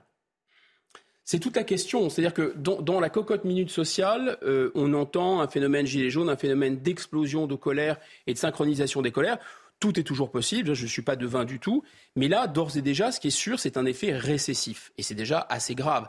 Lorsqu'on nous explique, parce que ça, c'est le, on va dire, c'est le, le narratif, comme on dit, euh, nous avons vaincu le chômage, nous, c'est-à-dire le gouvernement actuel, et c'est vrai qu'il y avait un moment, une, on avait réussi quand même à, remettre un peu de, croissance économique. Et aujourd'hui, on vous dit, regardez, l'économie euh, est au plein emploi. Mais comment peut-elle être au plein emploi alors que le, le moteur central de l'économie française, c'est la consommation des ménages? La consommation des ménages, tous ménages confondus, elle plonge de 2,5%, alors même qu'il y a eu des mécanismes d'amortisseurs, et d'ailleurs c'est heureux, de boucliers, etc. Quand ces, mécanismes seront euh, euh, levés, ils ne le seront pas tous, mais déjà les entreprises sont beaucoup moins concernées, non seulement des faillites, et puis les gens ne pourront plus consommer. Je vous donne quelques exemples. Par exemple, le prix du, poisson, plus 20%. C'est complètement inédit. les salaires n'ont pas augmenté de 20%. Donc ça, moins 2,5%, je vous disais, pour tous les ménages. Les plus modestes, les plus modestes, on avait déjà expliqué ce phénomène, moins 4%. Alors, bon, quand vous êtes, euh, quand vous, on va dire, vous arbitrez dans votre consommation, vous avez des moyens, un pouvoir d'achat correct, vous arbitrez, c'est-à-dire que vous, vous achetez plus les mêmes choses. Hein. vous n'achetez plus de poisson, par exemple, et euh, vous allez acheter euh, des marques, voire même pas de marques, etc.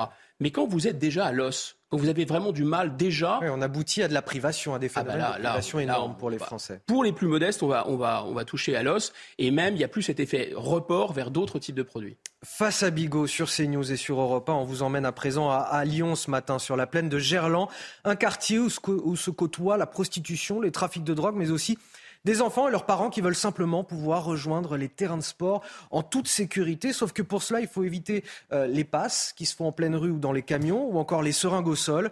Une situation qui est évidemment inacceptable pour les familles qui ont lancé une pétition adressée au pouvoir public.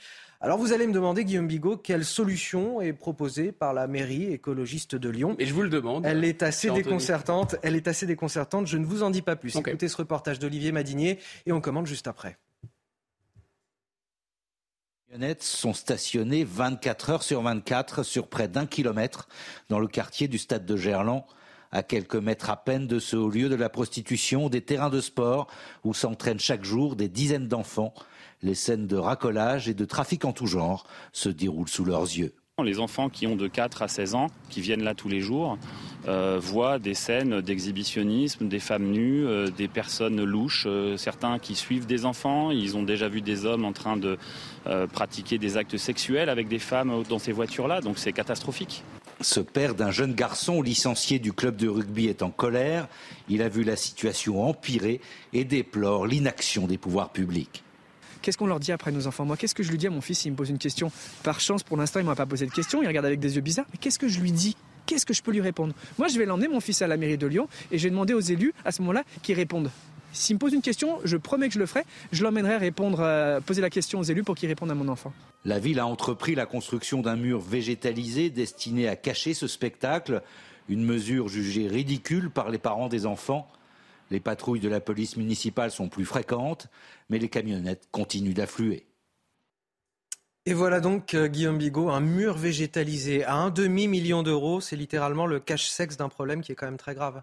Un cache-sexe, c'est vraiment le, mot qui convient. Il y a un côté. Euh, oui, c'est caché, c'est péripatéticienne que je ne saurais voir. Caché, c'est euh, euh drogué que je ne saurais voir. C'est-à-dire que finalement, on, essaye de, comprendre ce qui se passe. D'abord, sur le plan sociologique, c'est intéressant parce que, comme dans certains quartiers de grandes villes, il y a des, appelons ça des bobos, enfin en tout cas des gens qui ont les moyens d'habiter dans une grande ville, mais qui vont quand même être proches d'un quartier populaire. Ils n'ont aucune espèce de... Ils sont plutôt ouverts d'esprit. vous voyez, on n'est pas dans une ambiance euh, très traditionnaliste de gens qui se choquent rapidement, etc. Et ces gens qui sont plutôt ouverts, qui sont plutôt tolérants, à un moment, ils vont être confrontés à, quelque chose d'absolument intolérable. Phénomène de crack, phénomène de prostitution, euh, etc. dans la rue. Et on, assiste là, c'est fascinant, au dernier feu, je pense, de mai 68. Vous savez, ce fameux slogan, il est interdit d'interdire. Le parti EELV, en particulier M. Doucet, dont on va reparler, il incarne ça. Il incarne le fait que toute interdiction est vraiment en tant que telle scandaleuse. C'est-à-dire, condamner la prostitution, c'est être un père la morale. Euh, condamner même le trafic de stupéfiants, c'est s'en prendre aux plus modestes.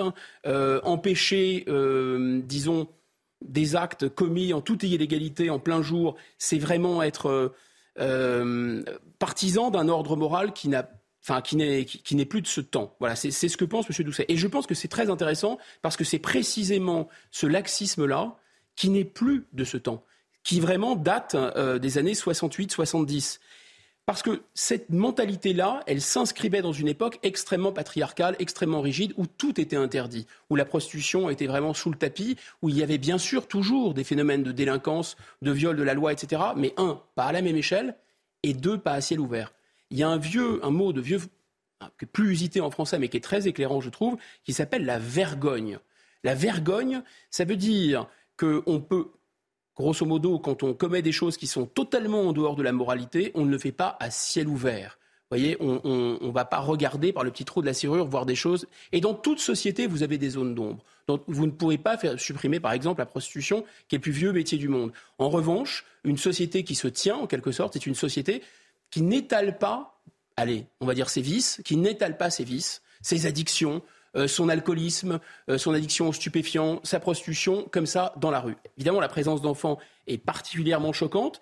Et ces gens dans ces, dans ces quartiers qui je le répète, qui sont plutôt tolérants, là, trouvent que ça commence à bien faire.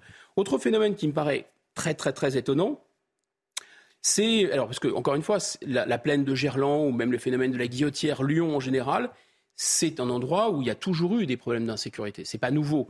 La plaine de Gerland, déjà, le maire Gérard Collomb euh, était confronté à ce problème. Mais qu'est-ce qu'il faisait?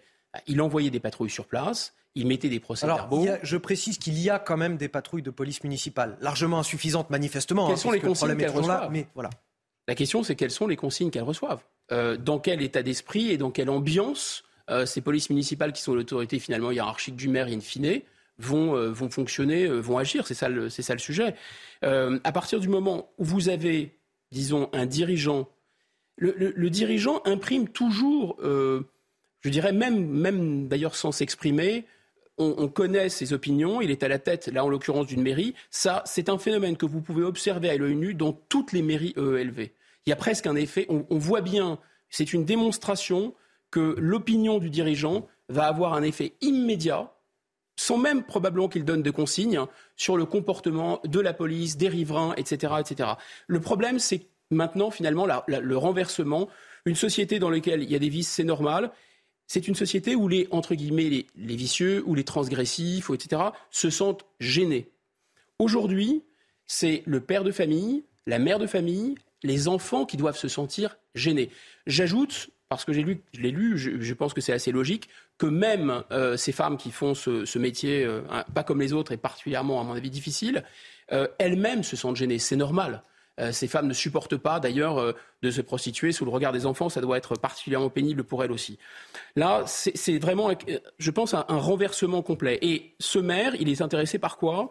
L'écriture inclusive, interdire la patrouille de France. Il est intéressé aussi par interdire des, ce qui pour lui relève de la tradition, euh, la, réunion des échevins qu'il avait, euh, qu'il avait annulée, euh, Grégory Doucet. Pour vous, c'est symptomatique d'un ensemble de valeurs, voilà, tout est cohérent pour vous, ça. C'est une inversion de valeurs. C'est même pas, c'est-à-dire qu'il a des valeurs, mais ses valeurs sont celles de mai 68. Sa valeur centrale, c'est il est interdit d'interdire. Sa valeur centrale, c'est de lutter contre, on va dire, le triptyque pétainiste de France Moisy euh, travail, famille, patrie, dont le général de Gaulle, ce qui était le slogan de Pétain, dont le général de Gaulle avait bien dit travail, le, général, le maréchal Pétain n'a jamais travaillé de sa vie, euh, famille, le maréchal Pétain n'a jamais eu de famille, et patrie, le maréchal Pétain l'a trahi. Donc, à mon avis, c'était quand même assez réducteur de, considérer que travail, le travail comme valeur. Vous voyez, Madame Rousseau parle de la paresse. C'est intéressant, c'est une contre-valeur.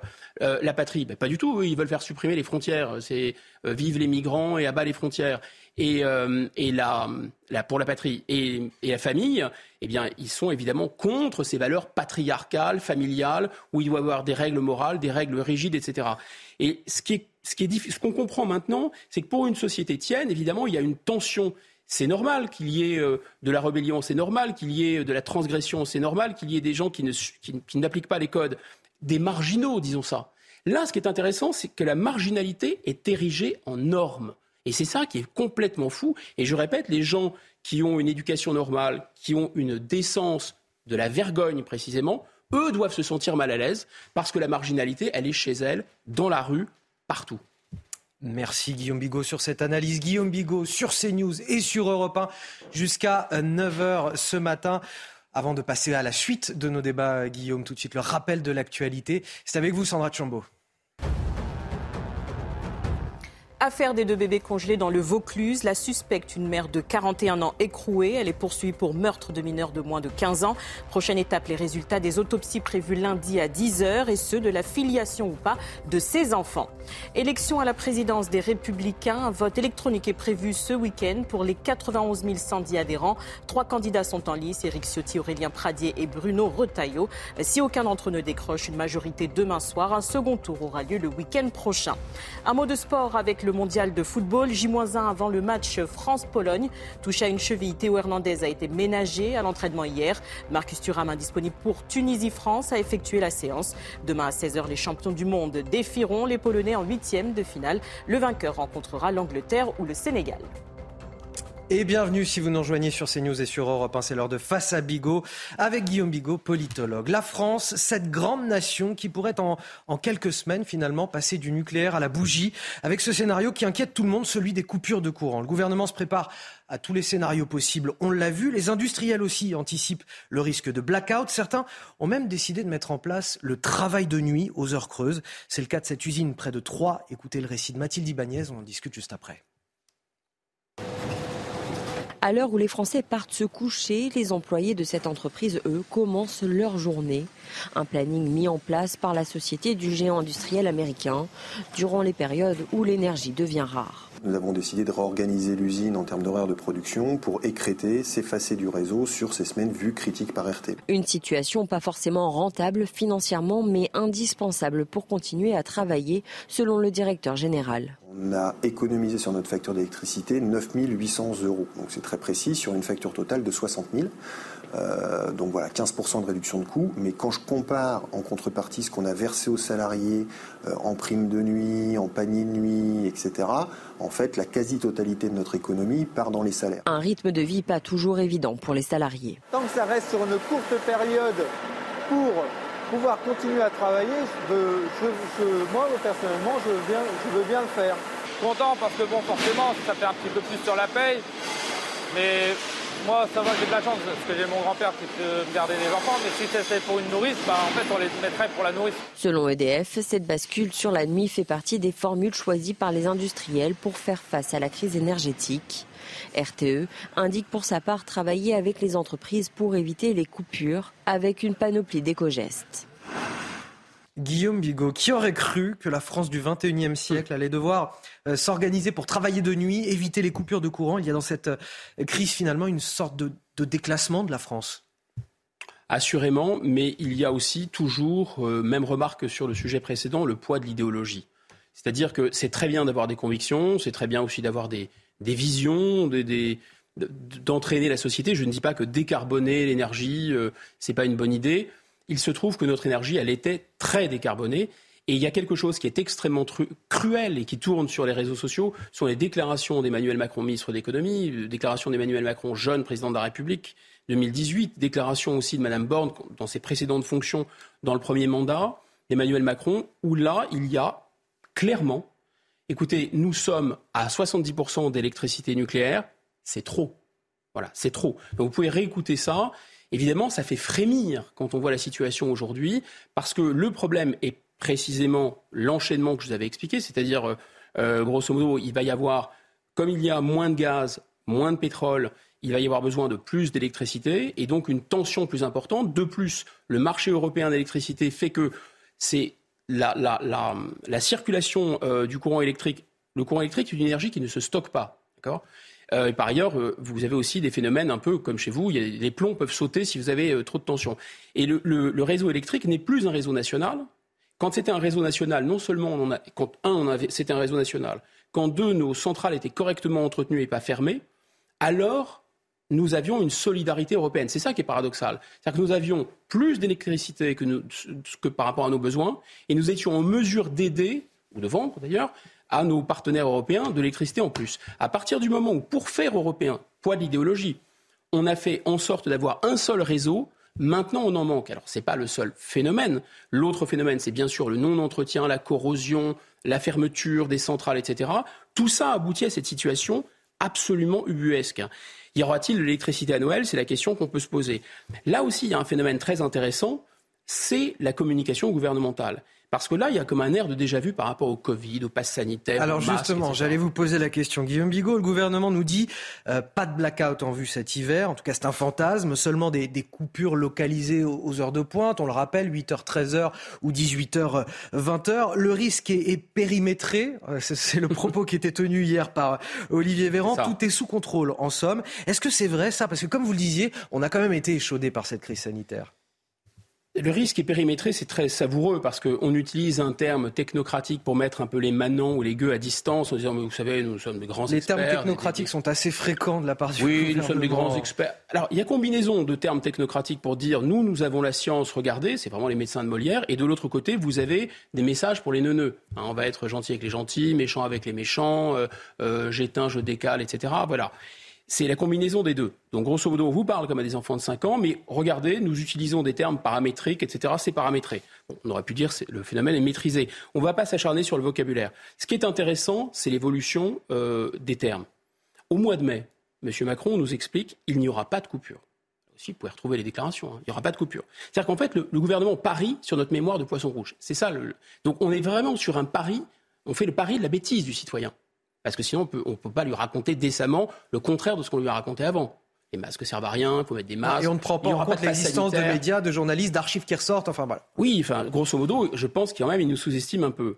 On n'est pas bien malin, mais enfin, on n'est pas à la hauteur, c'est sûr, mais enfin, on essaye quand même de, de, réfléchir. Donc, au mois de mai, M. Macron dit qu'il n'y aura pas de coupure. Madame Borne, en août, qu'est-ce qu'elle nous dit? Il n'y aura pas de coupure si les Français jouent le jeu. Déjà, c'est tout à fait la même chose. Et M. Véran, là, récemment, il y aura des coupures mais grosso modo, je synthétise, ça va bien se passer. Voilà.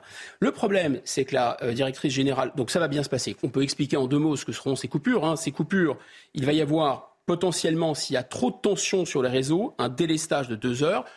Et quand on nous dit on rappelle blackout, pardon, mais un délestage, c'est un blackout volontaire. Localisé. Voilà. Localisé. Exactement. C'est une panne volontaire pour et, éviter. Et ça veut dire bien plus que pas de lumière et de chauffage finalement. Parce que ça veut dire plus d'ascenseurs, plus de digicode à l'entrée des immeubles, plus de téléphone ni d'internet, plus de vidéosurveillance, plus de système d'alarme chez les particuliers en cas de besoin, plus de feux rouges, plus de trains. On ne pourra plus appeler la police et les pompiers. Et euh, si, on pourra faire le 112. Mais le 112 n'est pas accessible partout. Et comme en plus, pour des raisons évidentes de sûreté ou par ailleurs, mais euh, notamment sanitaires et autres, parce qu'il euh, y a des gens qui ont absolument besoin de courant électrique, et notamment euh, dans la circulaire au préfet que le gouvernement a envoyé jeudi, il était question des 5000 personnes qui sont à haut risque vital. heureusement, elles ne sont pas très nombreuses. Ce sont des gens qui ont des machines qui leur permettent de vivre, et donc il ne peut pas y avoir de coupure électrique. Donc on doit les prévenir trois jours avant. Mais quand on prévient ces gens trois jours avant, enfin on va prévenir d'ailleurs la France entière, enfin les zones concernées, parce qu'il ne faut pas raconter n'importe quoi, c'est pas la France entière normalement qui va être dans cette, situation de délestage. Le délestage n'est pas certain non plus, mais il est probable. Et on nous y prépare manifestement. Ce délestage, on sera prévenu trois jours avant. Donc effectivement, il y aura bien deux heures, vous avez raison, parce que c'est Christelle euh, Edeman, la PDG d'Orange, qui l'a dit au Sénat, on ne pourra plus utiliser son téléphone portable pendant au moins une heure et demie, puisqu'il y a euh, des batteries qui prennent le relais sur, les, antennes relais. D'abord la batterie de votre téléphone, et ensuite les batteries qui, assurent le relais de votre signal téléphonique. Donc pendant grosso modo une heure et demie, il sera interdit d'avoir un infarctus, il sera interdit d'avoir d'être en urgence vitale, et il sera interdit d'être agressé et d'avoir besoin d'appeler la police. Oui, ça c'est la réalité. Donc effectivement, on en est là. Et quand on nous explique maintenant que le blackout total, ça relève du complotisme à l'état pur, moi, je ne sais pas comment vous le sentez, mais je ne le sens pas très bien. On, parle aussi de ne pas accueillir les enfants à l'école les matins où il y aurait potentiellement des coupures, pour une raison logique, effectivement, parce que pas de lumière, pas de chauffage, alors qu'il fait nuit l'hiver, c'est compliqué. Mais euh, voilà, on en est à, remettre en, cause la possibilité d'accueillir les enfants à l'école dans ces moments-là. Écoutez, euh, oui, ça, va, ça va être un, une coupure, une coupure totale. Et, ça risque de concerner 60% euh, euh, des Français. Et rappelons, voilà, 21 réacteurs fonctionnent sur les 56. 21 réacteurs sont en réflexion. Le fruit, le fruit de notre politique énergétique, voilà. Sur 21 les réacteurs qui ne, qui, voilà, qui ne sont pas en fonctionnement sur les 56 que compte la France. Encore un, un week-end compliqué dans, dans, les gares, Guillaume Bigot. 60% des TGV et des trains euh, intercités sont annulés en cause d'une grève des contrôleurs de la SNCF qui ont décidé de cesser le travail tout le week-end. Ils ont un, un poids considérable, ces, ces contrôleurs, puisque sans eux, les trains ne peuvent pas circuler. Ils veulent une meilleure reconnaissance par le salaire, évidemment. Une grève qu'ils menacent aussi de poursuivre euh, pour Noël et pour le An. Sandra Chambaud, on en parle avec vous.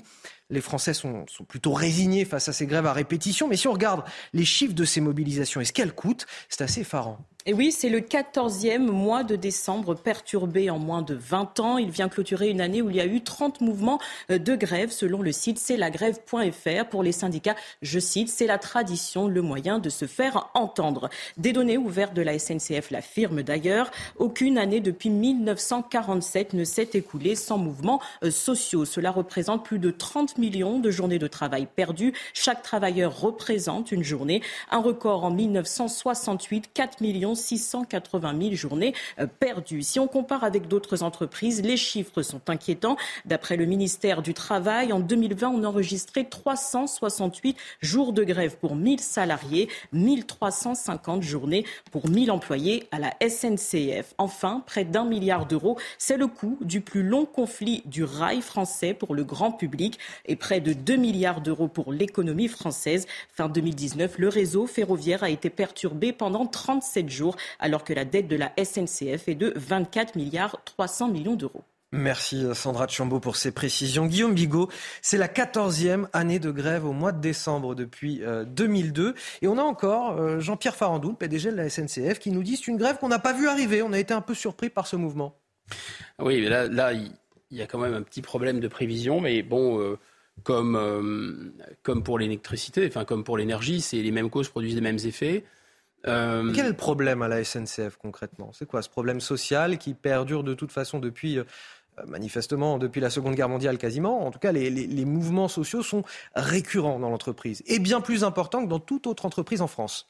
Je crois que le mécanisme auquel on a à faire face, c'est la, managérisation euh, qui va de pair avec la privatisation, la concurrence. C'est-à-dire c'est un mode d'encadrement qui est typique euh, d'entreprises, disons, hautement concurrentielles, hautement compétitives, euh, qui sélectionnent euh, de manière drastique des cadres qui eux-mêmes sont dans une compétition forte et féroce, appliquée à une entreprise qui est traditionnellement un service public, avec des gens qui, jusqu'en 2018, et donc beaucoup de gens aujourd'hui encore, qui ont été recrutés avec un, un statut qui était celui du statut des cheminots. Coupons la poire en deux Hein, c'était une, logique ou une culture d'entreprise, j'en dis entreprise, mais une culture de service public équilibrée. Vous aviez d'un côté une culture de la grève indiscutablement, qui, est toujours là, enfin, qui est très très prégnante euh, à la SNCF, hein, euh, dont on peut dire qu'elle était liée au fait qu'ils avaient un statut protecteur, donc ils risquaient pas grand-chose à faire grève, qu'ils pouvaient prendre en otage. Tout ça est aussi vrai. C'était aussi équilibré en contrepartie par un engagement assez fort, l'esprit cheminot, les gens qui se levaient à n'importe quelle heure, qui réparaient, etc., et qui avaient une conscience de, ne pas être avec des clients, mais effectivement avec des usagers, et d'avoir une sorte de, de mission un peu chevillée au corps. Et donc, vous aviez un inconvénient, un avantage, et là, vous n'avez plus que l'inconvénient. Vous avez gardé de cette culture d'entreprise SNCF la partie de cette culture service public, vous n'avez gardé que la culture de la grève. Pour le reste, on a dit à ces gens, écoutez, vous en faites toujours plus, avec toujours moins. Par exemple, les contrôleurs là qui, vont qui, débraillent, ce sont des gens à qui on a dit bon, écoutez, voilà, maintenant la liste des responsabilités, y compris des responsabilités au pénal que vous avez, donc vous signez en bas de la page. Attention, euh, c'est vous maintenant la sécurité dans le train. Il peut rien arriver, mais attention, pour des raisons d'économie, vous êtes tout seul dans le train. Tout seul. Ça, ne se voyait jamais avant, auparavant, si vous voulez. Donc voilà, grosso modo, le, système. On a aussi un système de d'incitation euh, avec des rémunérations à la prime, etc. Enfin, je pense qu'on est typiquement dans un conflit de culture. C'est un grand service public qu'on a voulu transformer du, d'un seul, enfin pas d'un seul coup, mais qu'on a transformé en grande entreprise concurrentielle. Guillaume Bigot, on peut discuter du bien fondé ou, non de, de, ah, ces grèves. Et, je, je l'entends, je l'entends parfaitement, mais voilà, pour beaucoup de Français, euh, ce qu'ils peuvent retenir aussi, c'est que la SNCF, elle, leur coûte 18 milliards en 2021. Hum. Pour quel service finalement? Puisque, je vous le disais tout à l'heure en, préambule, 14e euh, année de grève en décembre depuis le 2002, c'est-à-dire qu'à chaque fois que les Français décident de rentrer chez eux, euh, dans leur famille pour les fêtes de Noël par exemple ou pour le 31 décembre, ils savent qu'ils sont sous le coup d'une menace de grève potentielle pour le jour du départ, pour aller retrouver leur famille et faire la fête en famille. Alors ça, c'est pas, c'est vraiment pas acceptable. Voilà, là, là, je pense qu'il y a quelque chose qui est le, point dur. Euh, je pense que ces, grévistes ne se rendent pas bien compte que les fêtes de fin d'année, ce n'est pas seulement euh, de l'agrément, ce n'est pas seulement euh, disons, euh, la possibilité de partir en, vacances pour des gens qui ont des moyens. C'est aussi pour énormément de familles éclatées, énormément de gens qui ont des proches, c'est la dernière fois qu'ils les verront. Enfin, il y a des situations extrêmement poignantes, des enfants euh, modestes, enfin, dont c'est vraiment le, seul, les seules vacances dans l'année. Et c'est quelque chose d'assez cruel, même de très très très cruel.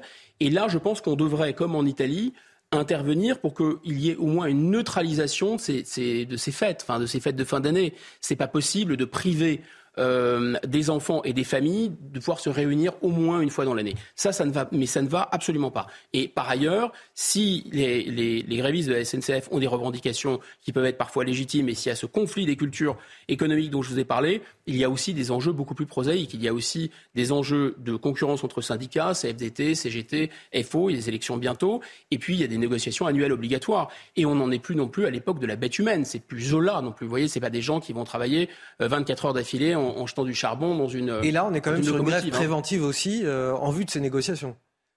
On peut, c'est ce qu'on peut, c'est ce qu'on peut dire. C'est une sorte d'épée de Damoclès. Ils savent que euh, le seul moyen pour eux euh, d'obtenir gain de cause, c'est de menacer avec euh, les, les, fêtes de fin d'année, mais c'est vraiment moralement assez inacceptable. Guillaume Bigot, euh, sur CNews et sur Europe les fêtes de Noël menacées par euh, les coupures d'électricité, on en parlait tout à l'heure, les fêtes de Noël menacées par les grèves à la SNCF, menacées ah. aussi, je, je m'en excuse auprès des téléspectateurs et des, des, de CNews et des auditeurs d'Europe 1, mais bien sûr, les fêtes de Noël aussi menacées par une situation particulièrement inquiétante sur le, le point sanitaire, sur le plan sanitaire. Mhm. Le pays actuellement frappé par une triple épidémie inquiétante pour nos hôpitaux, une épidémie de Covid, une épidémie de grippe et une épidémie de bronchiolite. Une situation inédite avec des chiffres alarmants, alors que justement les Français vont se réunir dans trois semaines pour les fêtes. Plus que jamais, Santé publique France préconise la vaccination contre le Covid et la grippe, car en ce moment, la campagne bat de l'aile. Toutes les explications avec Marine Sabourin et Guillaume Bigot, on en discute juste après.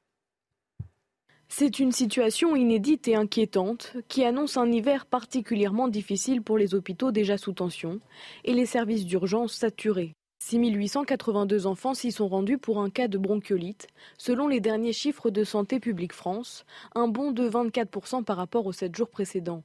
Concernant la grippe, 1742 personnes, c'est 51% de plus que la semaine précédente. Quant au Covid, plus de 50 000 cas ont été recensés en moyenne sur 7 jours, soit une augmentation de 21% en une semaine. On va avoir une sollicitation accrue de tous les services hospitaliers, donc aux jazz extrêmes, c'est-à-dire aussi bien la pédiatrie que les personnes âgées. Une situation causée par le manque de vaccination. Depuis le lancement de la campagne automnale, 2 millions de personnes ont reçu une injection de rappel contre le Covid. Pour les personnes à risque, la quatrième dose rencontre un faible succès. Les 80 ans et plus ne sont que 9,4% à avoir reçu une dose et seulement 7,2% pour les 60-79 ans.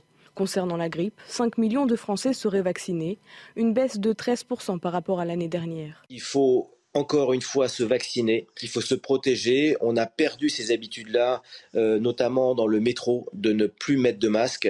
Et euh, il faut absolument reprendre ces gestes barrières. À quelques semaines des fêtes de fin d'année, Santé publique France et l'assurance maladie conseillent de se faire vacciner au plus vite. Effectivement, on a toujours euh, euh, voilà cette lassitude à l'égard des gestes barrières, euh, de la vaccination, que ce soit pour le, les rappels de vaccination Covid ou pour la, grippe saisonnière. Mais on a aussi cette problématique pour les hôpitaux qui est toujours la même au bout de trois ans de crise sanitaire, c'est-à-dire le manque de lits. comment, comment se fait-il aujourd'hui que l'hôpital soit toujours sensible, Guillaume Bigot, au moindre remous, au moindre vague épidémique? Il était dans une situation de fragilité avant la crise Covid. Et la crise Covid là, vraiment quasiment mis à plat. C'est-à-dire que le Covid euh, a tué euh, des gens et, et, puis il y a aussi des formes de Covid long. Et je pense qu'on peut dire qu'il a pas tué l'hôpital public, il ne faut pas exagérer, mais il l'a vraiment, vraiment endommagé. D'abord, la tension pendant la crise Covid était telle que certains soignants ont, ont jeté l'éponge, soyons clairs. La manière dont ils ont été traités ensuite, de manière assez cavalière, avec des augmentations qui n'étaient pas non plus faramineuses, alors qu'ils demandaient depuis longtemps, longtemps, et euh, une revalorisation, et aussi pour, pouvoir recruter, et aussi, et notamment les infirmières et les aides-soignantes, et aussi des conditions de travail différentes, la création de lits, etc. Euh, tout ça n'a pas suivi. Donc, entre les gens qui sont partis d'eux-mêmes et les gens qui sont partis parce qu'ils ont vu que leur situation ne s'améliorait pas et grosso modo leur métier avait de moins en moins de sens, oui, on peut dire que l'hôpital euh, public, dont il faut toujours rappeler, parce que peut-être arrivera une époque, hélas, où on, aura peine à croire, peut-être que nos enfants ou nos petits-enfants auront peine à croire qu'un jour, l'hôpital français, j'insiste, public, de service public, était l'un des meilleurs du monde et l'un des moins chers du monde. Parce que c'est bien gentil de tout privatiser, mais la privatisation, dans beaucoup de domaines, ça peut avoir des effets intéressants, très intéressants, euh, d'efficacité, de productivité, mais en général, ça s'accompagne rarement, contrairement à ce qu'on nous dit, d'une baisse des prix. Donc là, pour revenir à cet hôpital français, effectivement, on avait en 2019, euh, c'est-à-dire avant la crise Covid, si on additionne ce qu'on appelle les lits de soins critiques, 19 394 lits de soins critiques en 2019.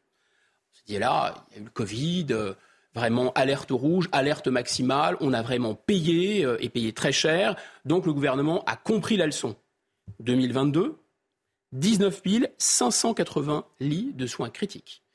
Alors, est-ce que c'est parce que le gouvernement n'a rien fait? Peut-être pas. Est-ce que c'est parce qu'il peine justement à trouver des soignants Évidemment que oui, ça me semble être le, facteur clé. Mais grosso modo, oui, il n'y a pas eu d'adaptation. Et maintenant, qu'est-ce qu'on nous fait? On nous fait encore le coup de la culpabilité. Ah, alors dans ce contexte, je voudrais évoquer avec vous, Guillaume Bigot, la, question des soignants non vaccinés. On vient d'apprendre justement qu'une soignante non vaccinée va être réintégrée provisoirement et touchera même des arriérés de salaire. Une sophrologue qui travaillait à l'Institut Curie depuis une trentaine d'années. C'est une décision de justice provisoire, le temps que l'affaire soit jugée sur le fond. Mais en attendant, elle est réintégrée. Ce serait le tout premier cas de réintégration en France. Et évidemment, cela pourrait faire jurisprudence. Regardez ce que dit son avocat. Écoutez, cette ordonnance inédite pourra servir tous les employés du secteur privé dans la même situation. Cette victoire est au service des milliers de soignants suspendus dans cette situation. Alors Guillaume Bigot, cette réintégration des soignants non vaccinés, ça pose une véritable question vu qu'on a 20% des lits d'hôpitaux qui sont euh, aujourd'hui fermés, notamment en raison du manque de personnel. Mais on a vu en même temps aussi cette euh, tension que ça a pu générer à l'Assemblée nationale, notamment il y a une semaine. Bien sûr. En réalité, euh, cette, affaire des soignants vaccinés, elle montre bien à quel point cette question du Covid a hystérisé, fracturé l'opinion publique. Avec d'un côté des gens qui sont partis très très très loin euh, dans le phénomène euh, anti-vax complotiste, et de l'autre côté des gens qui sont partis très très très loin dans la haine et dans le mépris des gens qui doutaient des vaccins. Et, c'est pour ça qu'on peut imaginer, on n'est pas en Chine, mais qu'il y a tout de même une utilisation politique de ce sujet du Covid. Le Covid, c'est très pratique. Ça a été très pratique. Il y a un espèce d'effet trou noir appelé Covid. C'est-à-dire, vous, vous avez le Covid et donc on ne parle plus de rien d'autre. Les gens ont peur. Les gens ont peur, donc ils sont calmes, donc ils ne manifestent pas. Et on, a, on accentue cette peur finalement. Et en plus, on a ce qu'on appelle un mauvais objet. On a un bouc émissaire qui sont ces fameux complotistes sur lesquels on peut taper, taper, taper. Surtout si on est le gouvernement parce qu'on sait que ces gens-là ne sont pas vos électeurs et ne le seront jamais. Et donc, tous les gens qui ont l'air des études, qui sont bien insérés dans la vie, etc., dire ah oui, quand même, ces gens sont vraiment bas du front, ils ne comprennent rien à la science, nous avons la science. Alors revenons sur cette histoire de réintégration euh, des soignants. Le problème là, c'est que le gouvernement n'a pas la science dans son camp, parce que tous les grands pays développés ont réintégré les soignants, les États-Unis ont réintégré les soignants, euh, nos voisins européens, parce que vous savez, l'Europe Dès lors qu'on veut passer un message, on dit regardez, dans tous les pays européens, il se passe ça, il se passe ça, donc faisons aussi pareil. Les retraites, on en parlera sans doute tout à l'heure. Mais réintégration des soignants, on n'utilise pas l'Europe. Donc on utilise l'Europe uniquement quand ça nous arrange. Donc en fait, cette histoire de réintégration des soignants, on ne veut pas le faire parce que c'est une position finalement de principe c'est d'une certaine façon pour emmerder les non-vaccinés jusqu'au bout et aussi pour maintenir, à mon avis, une sorte de tension. Mais il y a deux problèmes dans le problème, c'est-à-dire que d'un côté, il y a des gens qui exagèrent considérablement le volume de ces soignants, on parle de 15 000 et ça tourne sur les réseaux sociaux. Regardez, c'est scandaleux. Le gouvernement ne veut pas réintégrer 15 000 soignants. C'est faux. 15 000 soignants, c'est une estimation avant que la vaccination euh, devienne obligatoire pour les soignants. Et donc, les, les, chiffres sérieux, c'est quelques centaines, peut-être 300, 600, peut-être même un peu moins euh, de, respectivement de médecins et d'infirmières. Mais je pense que le problème de principe se pose à l'envers. Si nous manquons, et le gouvernement dit masquez-vous, faites ci, faites ça, attention, euh, n'éternuez pas, mouchez-vous, euh, lavez-vous les mains, parce qu'il n'y a pas assez de lits, excusez-moi, mais on en est bien à une unité près, on en est bien à un soignant près, à une infirmière près, à un médecin près. Or, scientifiquement, la vaccination, elle protège contre les formes graves, ça c'est quasiment démontré, c'est démontré. Mais en revanche, la vaccination ne protège pas, comme vous le savez, contre la transmission. Donc tous les pays l'ont fait, mais là c'est comme le nuage de Tchernobyl. Nous, on n'a pas réintégré les vaccins. Ça a contourné la France. Et Guillaume Bigot, on arrive à la fin du temps qui nous est imparti euh, ce matin sur CNews et sur Europe 1. Merci à vous. Merci à vous. Vous restez avec nous euh, sur CNews. La matinale week-end continue. sur Europe 1, c'est l'heure de retrouver Léna Higmonier et Frédéric Tadei. C'est arrivé cette semaine. Excellent week-end à tous sur CNews et sur Europe 1. Bonjour à tous, c'est l'arrivée des premières neiges dans le Massif central. En effet, des neiges abondantes avec une limite pluie-neige située à 600-700 mètres d'altitude. Nous pourrions attendre jusqu'à 10 voire 15 cm, que ce soit en direction du Puy-Dôme et vers le Cantal. Et donc ceci est dû à cette dégradation pluvio-neigeuse, donc certes qui va apporter de la neige, mais surtout des cumuls de pluie dont on va surveiller au niveau de la basse vallée du Rhône. En effet, des cumuls importants l'équivalent de une voire deux semaines de pluie. Partout ailleurs, eh bien, ça reste très gris euh, sur les trois quarts des régions, avec localement euh, quelques bruines. Vous verrez que dans l'après-midi, très peu d'évolution. On a tendance à faire donc du surplace, toujours euh, beaucoup donc de grisailles qui aura beaucoup de mal à se dissiper, mais tout de même un petit morcelage de nuages possible en direction de la Bourgogne et la Franche-Comté au fil des heures. Pour les températures en matinée, autant vous dire qu'il faudra vous couvrir, puisqu'en effet, nous approchons les températures du côté négatif, 0 à 1 degré, que ce soit pour le littoral de la Manche, moins 1 degré en direction du Massif central, mais 8 degrés entre Corse et continent. Et dans l'après-midi, eh bien, des températures plutôt stationnaires à la veille. 2 degrés, la minimale qu'on observera vers les Hauts-de-France, également vers l'Alsace. 6 degrés en général sur euh, l'ensemble de l'Hexagone, mais tout de même pas loin des 20 degrés encore pour Ajaccio. C'était votre météo avec Switch, votre opérateur mobile, fournisseur et producteur d'électricité. L'énergie est notre avenir, économisons-la. Plus d'informations sur chez switch.fr. Il est quasiment 9h de l'info, de l'analyse, des débats, des invités qui se remettent droit au moment où la caméra arrive. Je vous ai vu sursauter. On est ensemble jusqu'à 10h dans la matinale week-end. Je suis ravi de vous accueillir, Benjamin Morel, maître Écoutez, de toujours avec grand plaisir. En droit public, euh, le plaisir est partagé. Euh, Harold Iman, euh, spécialiste des questions internationales, avec qui on va passer parler de la situation en, Chine, notamment la situation liée au, Covid dans ce pays. Et puis, bien sûr, Guillaume Bigot, qui continue à m'accompagner jusqu'à 10h dans cette matinale week-end. Tout le monde se tient bien droit. Ah, C'est parti pour les titres de votre journal de 9h. Avec cette question vous êtes nombreux à vous poser, jusqu'à quand va se poursuivre l'inflation euh, des prix dans les grandes surfaces? Des prix déjà exorbitants qui pourraient augmenter encore de 10% d'ici l'an prochain. C'est ce que réclament les industriels aux distributeurs. Des industriels qui sont eux-mêmes frappés par la hausse des prix de l'énergie et des matières premières. On partira également ce matin du côté de Lyon, sur la plaine de Gerland. C'est là que les jeunes lyonnais vont faire du sport. Malheureusement, c'est là aussi euh, le terrain de jeu des proxénètes pour parvenir dans les stades. Les familles doivent donc éviter euh, des scènes de passe, les seringues au sol. La mairie écologiste pense avoir trouvé la solution, un mur végétalisé à un demi-million d'euros pour cacher les camions des prostituées. Vous nous direz ce que vous en pensez sur ce plateau. On vous parlera enfin de cette France du grand déclassement, celle qui passe du nucléaire à la bougie, qui va probablement passer quelques heures dans le noir et sans chauffage cet hiver afin d'éviter le fameux blackout. Le gouvernement se prépare à tous les scénarios, les industriels également. Vous verrez que certains d'entre eux ont même opté pour le travail de nuit afin d'éviter les coupures. On vous en parle évidemment tous les week-ends et c'est pas prêt de s'améliorer. Les prix qui explosent au supermarché plus 12% déjà en l'espace d'un an. Et malheureusement, ça continue. C'est en ce moment que se tiennent les négociations annuelles sur les prix entre les distributeurs et les industriels.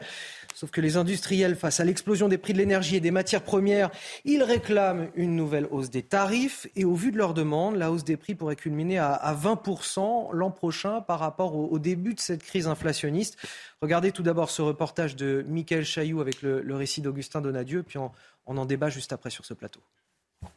Jusqu'où grimpera le prix de votre caddie de course?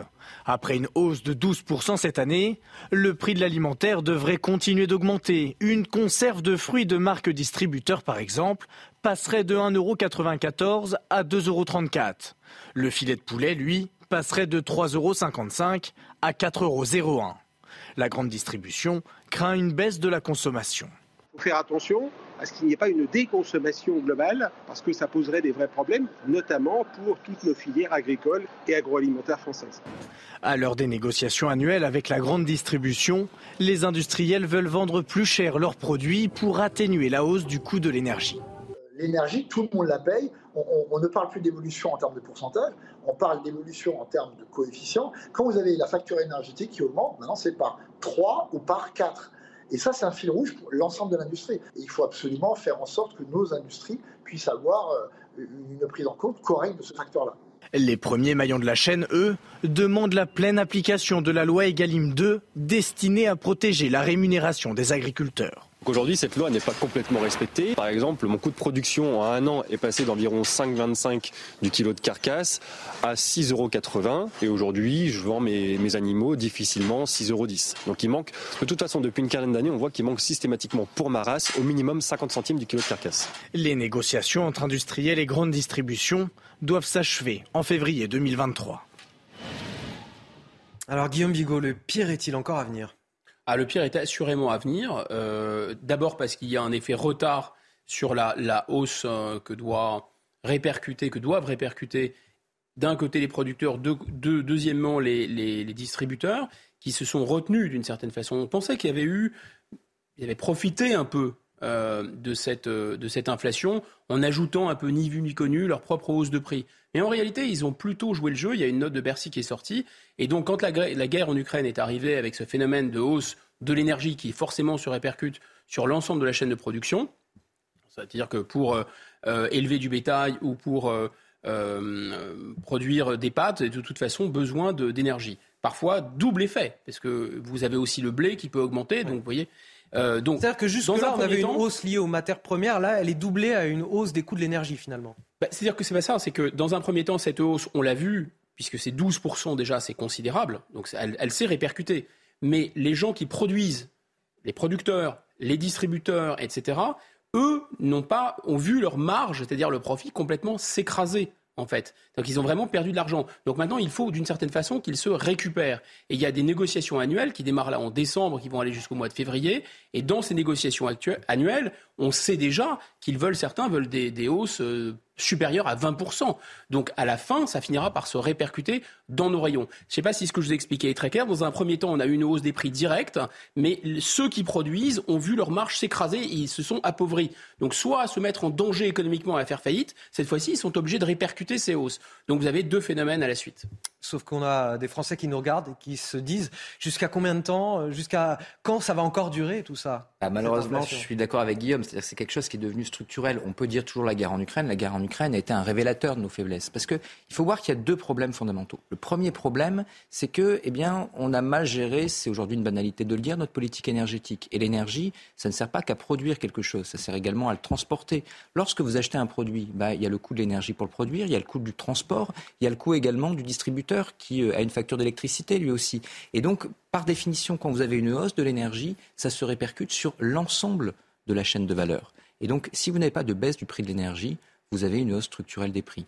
De l'autre côté, on a un modèle de la distribution qui est fondamentalement dysfonctionnel en France. Les producteurs disent les distributeurs nous arnaquent, etc. Mais il faut voir que le modèle de la grande distribution est un modèle extrêmement fragile. C'est un modèle où en réalité, les magasins dans lesquels vous allez gagnent une marge relativement limitée. Donc tout le monde est perdant dans aujourd'hui le système de la distribution française. Et cette crise de l'énergie vient impacter un modèle qui était déjà un modèle fondamentalement fragile. Donc forcément, vous avez des producteurs qui essayent de survivre, vous avez des distributeurs qui ne peuvent pas leur donner les moyens de survivre. Tout ça avec une hausse des prix de l'énergie, ça se répercute sur qui? Bah, Sur celui qui, in fine, va potentiellement quand même devoir payer, c'est-à-dire le consommateur. Et le consommateur qui, euh, euh, qui fait... Euh, qui subit des privations, en tout cas dans, dans, ses, dans ses, achats, ou qui risque de subir des, privations. Est-ce qu'on va au-devant d'une gronde sociale, Guillaume Bigot? En tout cas, on va au-devant d'un mécanisme euh, en cascade qui est ce qui a été décrit dans le reportage, c'est-à-dire la déconsommation. Derrière ce terme de déconsommation, euh, vous pouvez avoir à la fois pour les gens les plus modestes la privation, parce qu'ils ne vont pas pouvoir se reporter sur d'autres types de consommation. Ils sont déjà ils essayent déjà d'acheter ce qui est moins cher. Et si ce qui est moins cher est beaucoup trop cher pour leur pouvoir d'achat, là, pour le coup, euh, je ne dis pas qu'ils vont avoir faim, on n'est peut-être pas là, mais enfin, grosso modo, ça va être, euh, ça, ça, ça, ça, peut déclencher effectivement, là, pour le coup, une véritable colère, comme on, on, a, on peut voir dans certains pays du tiers-monde. Alors, ça ne sera pas toute la population française qui est dans cette situation-là, hein. ça, ça, les 15 ou 20% de gens qui sont à risque, oui, c'est pas c'est plus complètement invraisemblable. Ensuite, ensuite, de toute façon, c'est une très mauvaise nouvelle cette déconsommation. Pourquoi? Parce que ça veut dire que ça entraînera toute l'économie vers le gouffre. C'est la récession en fait qui pointe son nez. Et donc, quand on nous explique que c'est le plein emploi, non, ça ne sera pas le plein emploi et ça ne va pas bien se passer. Messieurs, autre sujet que je voulais aborder euh, avec vous ce matin, ça se passe à Lyon, sur la plaine de Gerland, un quartier où se côtoient la prostitution, les trafics de drogue, mais aussi des enfants et leurs parents qui veulent simplement pouvoir rejoindre les terrains de sport qui sont dans le quartier en toute sécurité. Sauf que pour cela, il faut éviter euh, les passes qui se font en pleine rue ou dans les camions. Il faut pouvoir aussi éviter les seringues au sol, une situation inacceptable pour les familles qui ont lancé une pétition adressée au pouvoir public. Alors vous me demandez euh, quelle solution est proposée par la mairie écologiste aujourd'hui, euh, la mairie écologiste de Lyon? Elle est assez déconcertante cette solution, je vous en dis pas plus. Écoutez ce reportage, il est signé Olivier Madinier, on en discute juste après. Plus d'une centaine de camionnettes sont stationnées 24 heures sur 24 sur près d'un kilomètre dans le quartier du stade de Gerland à quelques mètres à peine de ce haut lieu de la prostitution, des terrains de sport où s'entraînent chaque jour des dizaines d'enfants. Les scènes de racolage et de trafic en tout genre se déroulent sous leurs yeux. Les enfants qui ont de 4 à 16 ans, qui viennent là tous les jours, euh, voient des scènes d'exhibitionnisme, des femmes nues, euh, des personnes louches, euh, certains qui suivent des enfants. Ils ont déjà vu des hommes en train de pratiquer des actes sexuels avec des femmes dans ces voitures-là, donc c'est catastrophique. Ce père d'un jeune garçon licencié du club de rugby est en colère. Il a vu la situation empirer et déplore l'inaction des pouvoirs publics. Qu'est-ce qu'on leur dit après nos enfants? Moi, qu'est-ce que je lui dis à mon fils? S'il me pose une question Par chance, pour l'instant, il ne m'a pas posé de question. Il regarde avec des yeux bizarres. Mais qu'est-ce que je lui dis? Qu'est-ce que je peux lui répondre? Moi, je vais l'emmener, mon fils, à la mairie de Lyon et je vais demander aux élus, à ce moment-là, qu'ils répondent. S'il me pose une question, je promets que je le ferai. Je l'emmènerai répondre, euh, poser la question aux élus pour qu'ils répondent à mon enfant. La ville a entrepris la construction d'un mur végétalisé destiné à cacher ce spectacle, une mesure jugée ridicule par les parents des enfants. Les patrouilles de la police municipale sont plus fréquentes, mais les camionnettes continuent d'affluer. Des jeunes qui sont euh, interpellés, parfois suivre par toute cette population qui gravite autour des, prostituées. Euh, il y a un drame qui va se produire un jour? Euh, Ça s'est déjà produit. Si on étend le, sujet, disons, à une population marginale, les zones où il y a du crack à ciel ouvert, des zones de consommation de crack, il y a déjà des enfants, des personnes âgées qui ont été, euh, qui ont été tués et blessés respectivement. Ah, vous parlez à Paris, par exemple. À Paris, oui, oui, à Paris. Euh, parce que là, cette, euh, cette faune, si j'ose dire, la prostitution, c'est un spectacle qui n'est pas un spectacle pour les enfants, c'est sûr, mais il y a aussi des trafics de stupes hein, autour. c'est une zone vraiment, si vous voulez, le, un, une société normalement réglée, c'est pas une société qui se débarrasse de ses vices. C'est impossible. Mais c'est une société dans laquelle, disons, euh, les gens qui, sont qui transgressent, là c'est interdit la prostitution en France jusqu'à preuve du contraire. C'est 1500 euros, c'est un client de prostituée, si vous récidivez c'est 3570 euros. Euh, donc c'est interdit. Les gens qui transgressent, normalement, ne le font pas sur la voie publique, au vu et au su de tout le monde, voire protégés par une espèce de, de paravent euh, d'un paravent, même s'il est, bio. C'est ce que j'allais dire. Vous parliez de, de, se débarrasser de, de, ces vices. Malheureusement, là, on a cherché à les cacher seulement. Avec ce mur végétalisé. Et euh, encore, à un demi-million d'euros. C'est-à-dire que normalement, je répète, ce sont les clients des prostituées, les prostituées, les trafiquants, les proxénètes, etc. Tout cette espèce de, de toute cette faune devrait euh, être gênée. Et en réalité, ce n'est pas eux qui sont gênés, ce ne sont pas les transgressifs qui sont gênés, c'est les gens qui respectent les lois. Et ceux-là qui essayent d'élever leurs enfants euh, pour respecter euh, les règles. Euh, donc, on se met pas tout nu en public, on se prostitue pas, etc. Enfin, grosso modo, des, règles vraiment, je sais pas, qui remontent peut-être au code d'Amourabi. Hein, vous voyez, il y a moins 5000 ans. Ces règles-là, ben non, en fait, depuis, il est interdit d'interdire mai 68 et les derniers feux de mai 68 qui sont EELV, la version bio de mai 68, mais à mon avis enfin, recyclable et biodégradable rapidement, politiquement biodégradable ce sont les gens qui respectent les règles qui doivent se sentir gênés. Et qui se sentent gênés d'ailleurs. Benjamin Morel, un mur végétalisé à un demi-million d'euros, on n'est pas un petit peu à côté du problème Mais c'est une excellente idée.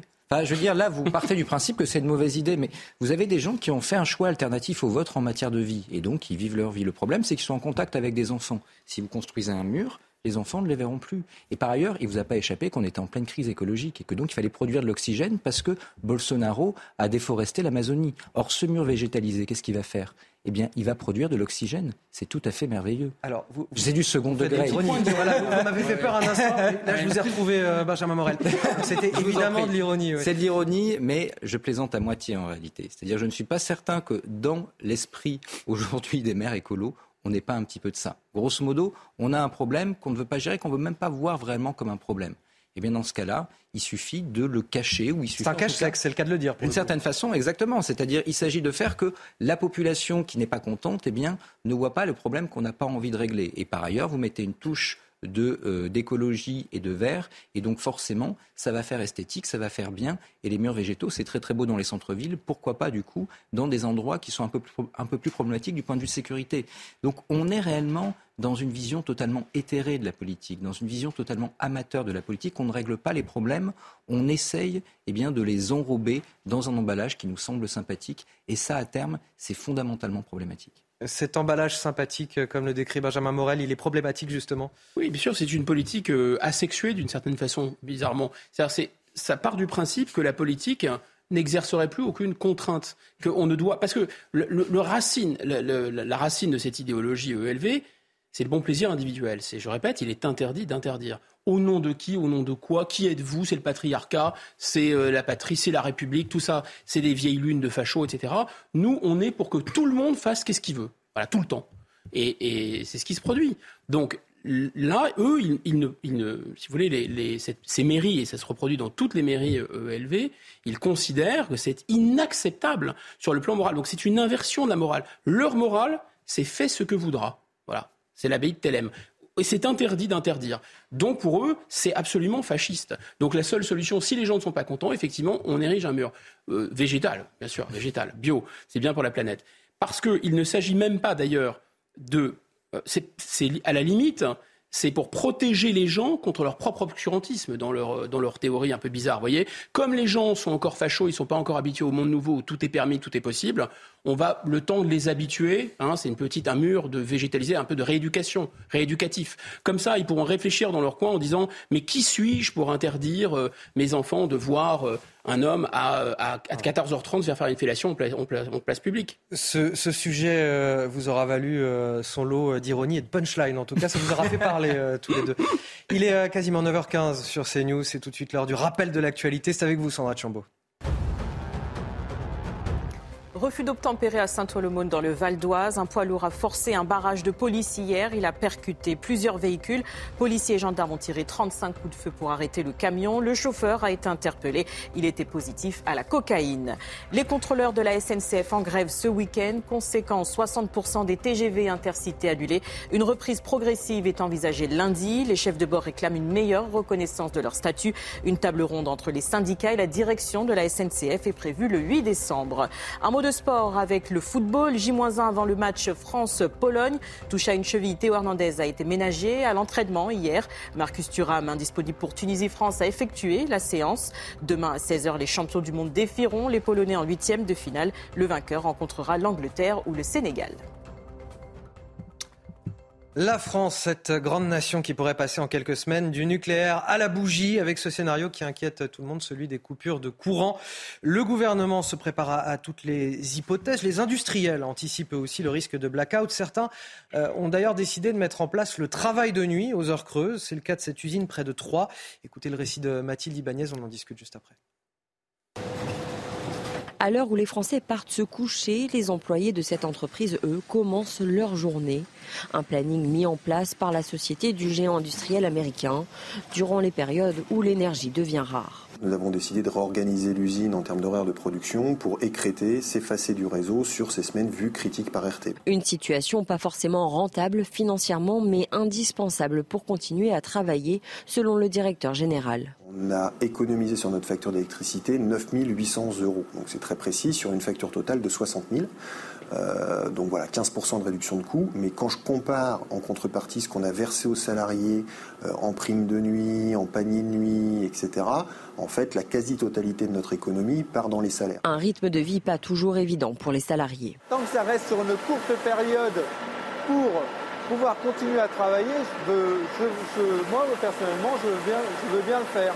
Content parce que bon, forcément, ça fait un petit peu plus sur la paye, mais moi, ça va, j'ai de la chance parce que j'ai mon grand-père qui peut me garder les enfants, mais si c'était pour une nourrice, bah, en fait, on les mettrait pour la nourrice. Selon EDF, cette bascule sur la nuit fait partie des formules choisies par les industriels pour faire face à la crise énergétique. RTE indique pour sa part travailler avec les entreprises pour éviter les coupures avec une panoplie d'éco-gestes. Guillaume Bigot, la France du 21e siècle est une France déclassée c'est une France qui s'est auto-déclassée. Parce que le discours facile, c'est de dire oui, mais vous comprenez, on a l'avènement de, pour parler comme notre président de la République, de grands émergents. La Chine, l'Inde. Donc de manière relative, notre poids relatif s'estompe, s'efface. C'est totalement faux, particulièrement en matière Ils se déresponsabilisent lorsqu'ils disent ça, nos dirigeants bah, C'est-à-dire que le problème auquel on a à faire face, si vous parlez du statut de la France sur le plan mondial, alors qu'on est face à un réchauffement climatique, alors qu'un enjeu mondial central, c'est de produire une énergie bon marché, confère le problème de la Russie avec le gaz, mais aussi confère le problème du CO2, euh, l'enjeu central du monde entier va être la transformation nucléaire, va être de pouvoir avoir des centrales nucléaires euh, sécures, euh, bon marché pour produire une énergie décarbonée dans le monde. Et vous savez quoi? Nous étions les leaders mondiaux. Nous avions le contrôle de A jusqu'à Z, c'est-à-dire que nous avions un contrôle industriel technologique et nous avions, nous, une capacité d'auto-autosuffisante.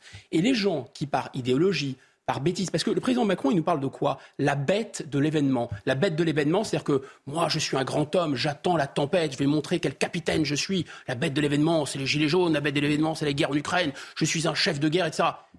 Mais attendez, marquons pause. C'est pas la bête de l'événement, c'est la bêtise profonde de l'impréparation. C'est-à-dire que quand on prend des décisions, on imagine les conséquences que ça peut avoir. Donc là, pour faire plaisir, ça a commencé avec M. Hollande, pour être honnête, c'est pas que M. Macron, pour faire plaisir à ELV, faire des petits accords, etc., avec des gens qui pèsent 2%, 3%, à tout casser, on a déglingué notre parc électronucléaire. Mais c'est non seulement gravissime, on s'en rend compte avec les coupures maintenant, mais c'est gravissime stratégiquement pour la France. Alors que nous avions, mais pas un coup, on avait dix coups d'avance. Grâce à ces andouilles, on a reculé. Donc, numéro un, Numéro 2, faire plaisir aux Allemands faire copain-copain avec les Allemands. Ah, attention, Fessenheim, c'est proche de la frontière. Le président Macron l'a avoué. Allez, on coupe la centrale de Fessenheim. Astrid, grand projet d'investissement, grand projet de recherche. Allez, on coupe. C'est le PDG, euh, Monsieur Lévy, qui a vendu la mèche. Il a dit, mais moi, on m'a demandé de fermer des centrales, on m'a demandé de démanteler des centrales. Or, les gens qui prennent ces décisions iniques, stupides, débiles, n'ont même pas la décence de dire on s'est trompé. Ils n'ont même pas la... Je leur demande pas de dire pardon, c'est peut-être trop pour eux. Mais au moins de dire on s'est trompé, de reconnaître leurs erreurs. Et ensuite, et ensuite seulement, nous pourrions, nous les citoyens, accepter de faire des efforts. Ils nous ont mis dans la panade avec notre argent, ils ont détruit ce que nous avions investi. Ils l'ont détruit par idéologie sans qu'on leur demande quoi que ce soit. Ils reconnaissent ça. Peut-être qu'on va faire un effort. Mais sinon, mais c'est une blague. Allez, on va partir en Chine avec cette question. La Chine est-elle en train d'infléchir sa politique zéro Covid? C'est ce que semble annoncer le président Xi Jinping face à, la mobilisation de la rue. On en parle avec vous euh, sur ce plateau, Harold Iman. Harold, plusieurs grandes villes du pays ont déjà modifié leurs mesures sanitaires. Euh, ça a commencé à devenir euh, intenable finalement pour le régime chinois? C'est ce qu'on suppose. Xi Jinping s'est exprimé assez timidement en coulisses à Charles Michel, le président du Conseil européen, qui était de passage. Et il a dit Ah, il fallait permettre un peu plus de souplesse euh, dans la gestion euh, du Covid et que c'était tout à fait compréhensible que les étudiants soient euh, frustrés. Euh, pourquoi les étudiants? Parce que c'est dans les universités chinoises qu'il y a eu des manifestations et euh, beaucoup d'étudiants ont soulevé des, feuilles blanches comme ceci pour dire on ne peut rien dire, on ne peut rien écrire. Euh, c'est un, vieux symbole que tout le monde a compris tout de suite. Et donc, euh, il, fallait réagir.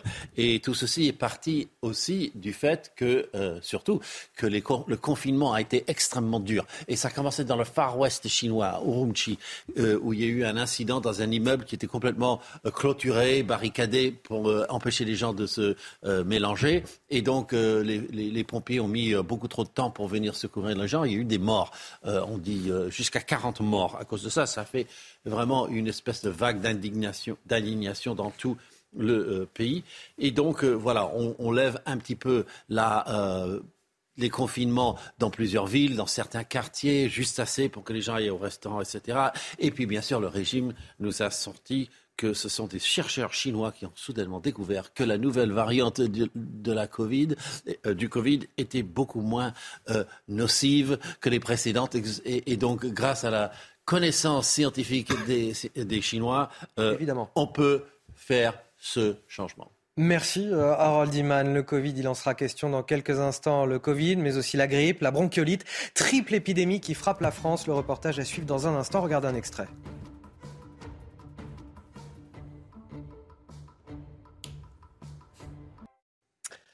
Toujours sur le plateau de la matinale week-end, on est ravis de vous accueillir. On est encore ensemble jusqu'à 10h. Il est toujours temps de se poser, de prendre un bon café et de nous suivre avec Guillaume Bigot euh, sur ce plateau qui m'accompagne et Benjamin Morel, maître de conférence en droit public. Rebonjour à vous. Rebonjour. On va décrypter encore euh, l'actualité pendant une demi-heure à la une de votre journal de 9h30. Covid, grippe ou encore bronchiolite, trois épidémies qui frappent simultanément la France et qui mettent encore une fois nos hôpitaux à l'épreuve. La situation est certes inédite, mais au bout de trois ans de crise sanitaire, comment nos établissements de santé peuvent-ils encore subir chaque vague épidémique Et pourquoi les Français peinent-ils à, renouer avec les gestes barrières et à la vaccination? Voici quelques-unes des questions qui seront posées dans un instant.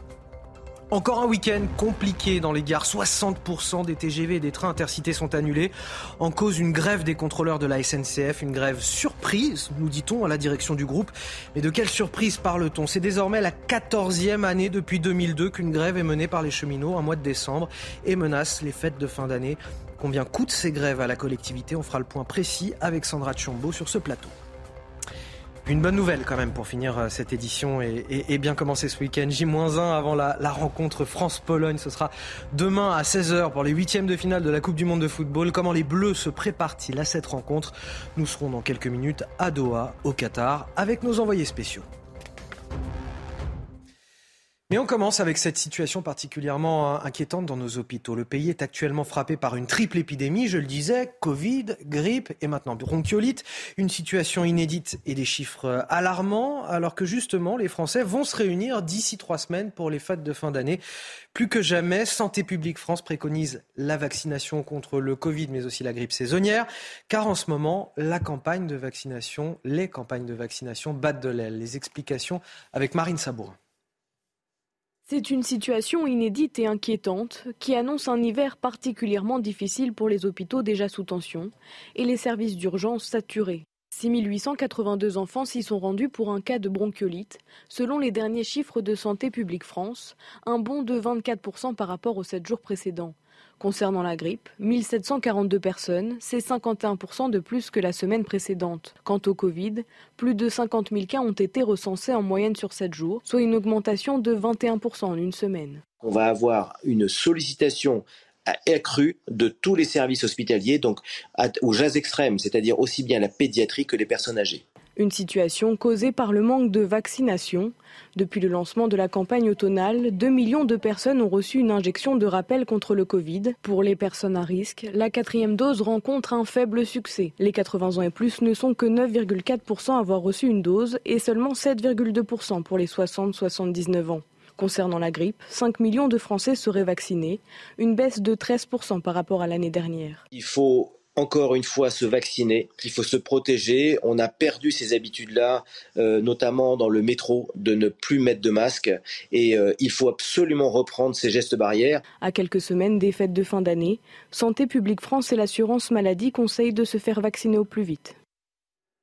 Alors je me mets quand même à la place des téléspectateurs à qui on parle euh, de Ségur de la santé avec plusieurs milliards d'euros, c'était 20 milliards d'euros, quelque chose comme ça. 543 millions d'euros aussi annoncés la semaine dernière pour justement euh, pallier euh, cette situation dans les services d'urgence, dans les hôpitaux, etc. Où va cet argent finalement? Il a, été d'abord pour récompenser et remettre un peu à niveau les rémunérations des soignants à l'issue de la crise Covid, pour limiter, je dirais, la casse, c'est pour limiter la, fuite ou l'exode euh, des soignants des hôpitaux, de des, des, hôpitaux publics. Voilà à quoi a été affecté cet argent on n'a pas vu, en fait, en réalité, la création de lits dont on nous avait parlé. Euh, là, moi, j'ai les données de, l'adresse. En 2019, soit avant euh, l'épisode de Covid, on était à 19 394 lits, tout compris réa, ce qu'on appelle soins critiques. 2022, 1900, 19 580. Vous voyez, 19 580 à 19 394, c'est vraiment un volontarisme de saut de puce. C'est on a, on a déplacé une virgule. C'est rien à l'échelle d'un pays de 67 millions d'habitants. Donc la promesse, on va vous créer des lits, n'a pas été tenue. Voilà, ça c'est factuel.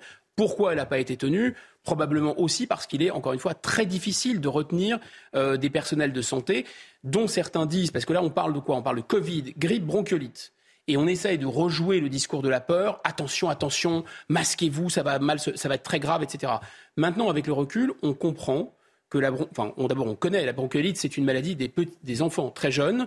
Euh, c'est un âge euh, voilà, vulnérable. Et puis à l'autre bout de la chaîne, ce sont plutôt des gens âgés avec des facteurs de comorbidité qui sont concernés par la grippe, qui tue. Hein. La grippe, quand elle est très mauvaise, elle peut tuer 15 000 personnes par an. Le Covid, le pire du pire, c'est-à-dire en 2020, il y a eu une étude de l'INED, Institut national d'études démographiques, en 2020. Au pire du pire en 2020, il y a eu un excès de mortalité de 42 000. Donc le Covid, qui n'est plus du tout méchant autant qu'en 2020, il n'avait tué que trois fois plus. Il y a quand même une réalité, euh, Guillaume Il y a un relâchement des Français parce qu'ils en ont marre, tout simplement, et ça on peut le comprendre, de porter le masque, d'aller se faire des rappels Mais je vais vous répondre, Anthony, avant, de, finir.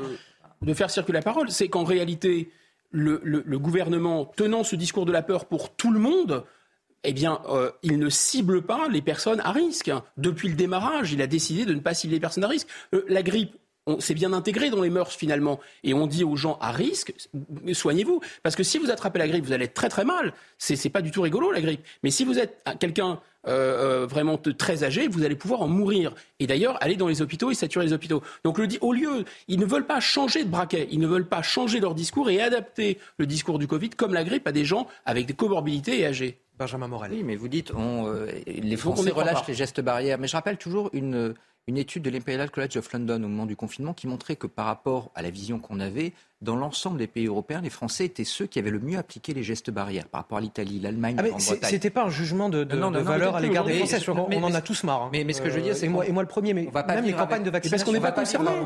On va pas vivre avec un FFP3 sur le, le nez ad vitam aeternam non plus. Donc il faut que le système hospitalier s'adapte. Et c'est là que je veux en venir. C'est-à-dire que on n'a pas changé de paradigme. Il y a deux paradigmes qui sont structurants aujourd'hui, sur lesquels on n'a pas évolué. Je rejoins Guillaume qui disait en fait, oui, on a augmenté les soignants parce qu'en effet, on les méprisait d'un point de vue financier depuis des années. On n'a pas tout à fait fini encore avec cette affaire, mais au moins on a rattrapé un peu du retard.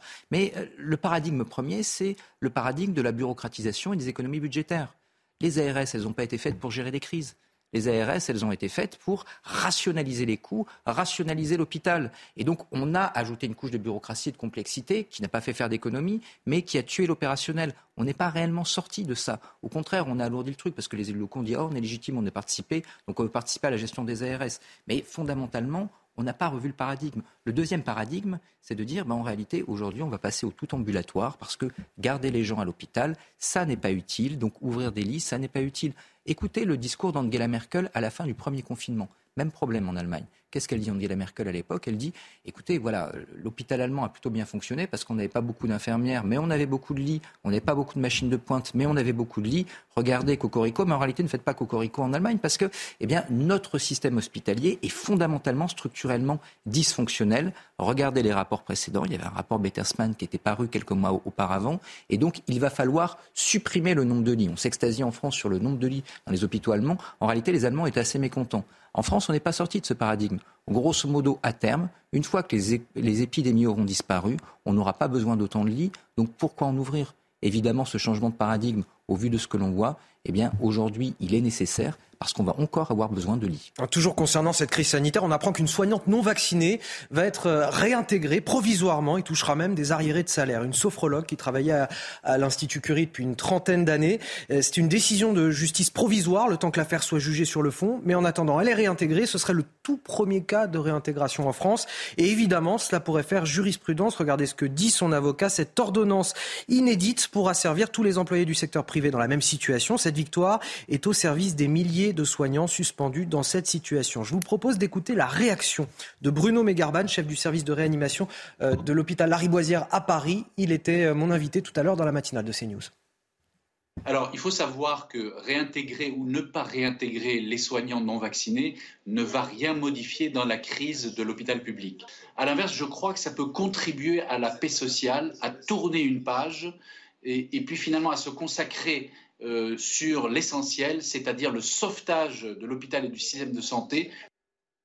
J'ai l'impression que vous dites pas mieux, c'est ça, Guillaume? Ah non, mais professeur Megarban parle d'or. Évidemment, euh, dans tous les grands pays développés, on a réintégré les soignants. Pourquoi on a réintégré les soignants? Sur des fondements scientifiques. Parce que scientifiquement, si on sait que le vaccin va atténuer, enfin, va, va limiter les formes graves et la mortalité, ça c'est avéré.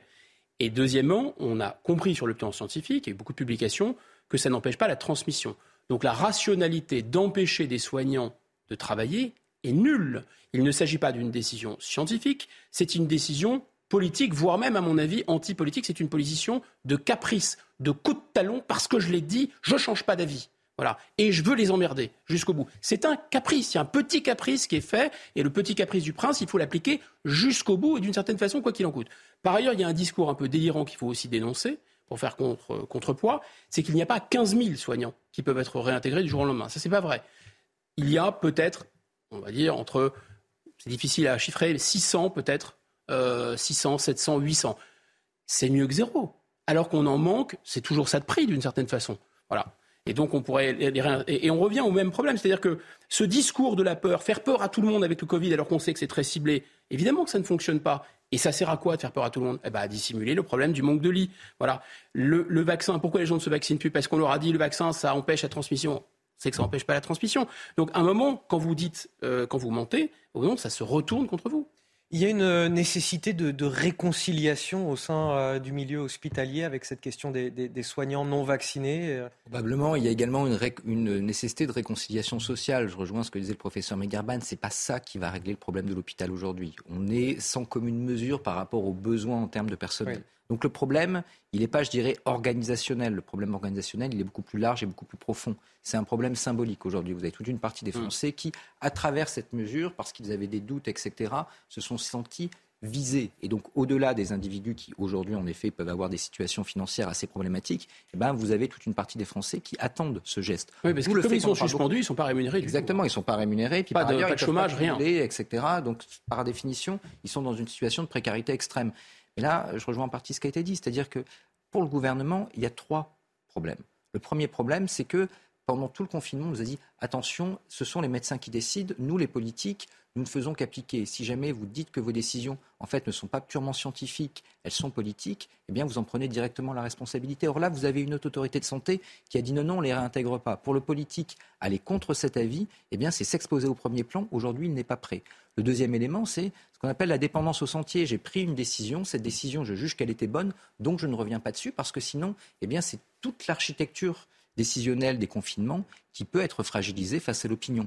Le dernier élément, eh bien, c'est que vous avez aujourd'hui une volonté un peu de punir, en effet, de considérer que dans cette crise, il y a eu les bons et il y a eu les mauvais. Il y a eu les bons qui ont accepté, il y a les mauvais qui ont douté, et que donc, ce faisant, il est légitime de punir les mauvais. Ceux qui se sentent euh, punis aussi ce week-end, c'est ceux qui n'ont pas pu prendre leur train. Euh, il y a une grève de la SNCF en ce moment, un week-end compliqué dans les gares. 60% des TGV et les trains intercités sont annulés euh, à cause de cette grève des contrôleurs de la SNCF qui ont décidé de cesser le travail tout le week-end. Ils ont un poids assez fort hein, puisque sans eux les trains ne peuvent pas circuler. Ils veulent une meilleure reconnaissance par le salaire, une grève qu'ils menacent aussi de, de poursuivre à Noël et au Nouvel An. On en parle avec vous, Sandra Tchombo. Les Français sont plutôt résignés face à ces grèves à, répétition. En tout cas, globalement, je les trouve assez calmes quand on les aborde auprès, auprès des gares. Mais cela dit, si on regarde les chiffres de ces mobilisations, Sandra, et ce qu'elles coûtent, c'est assez effarant.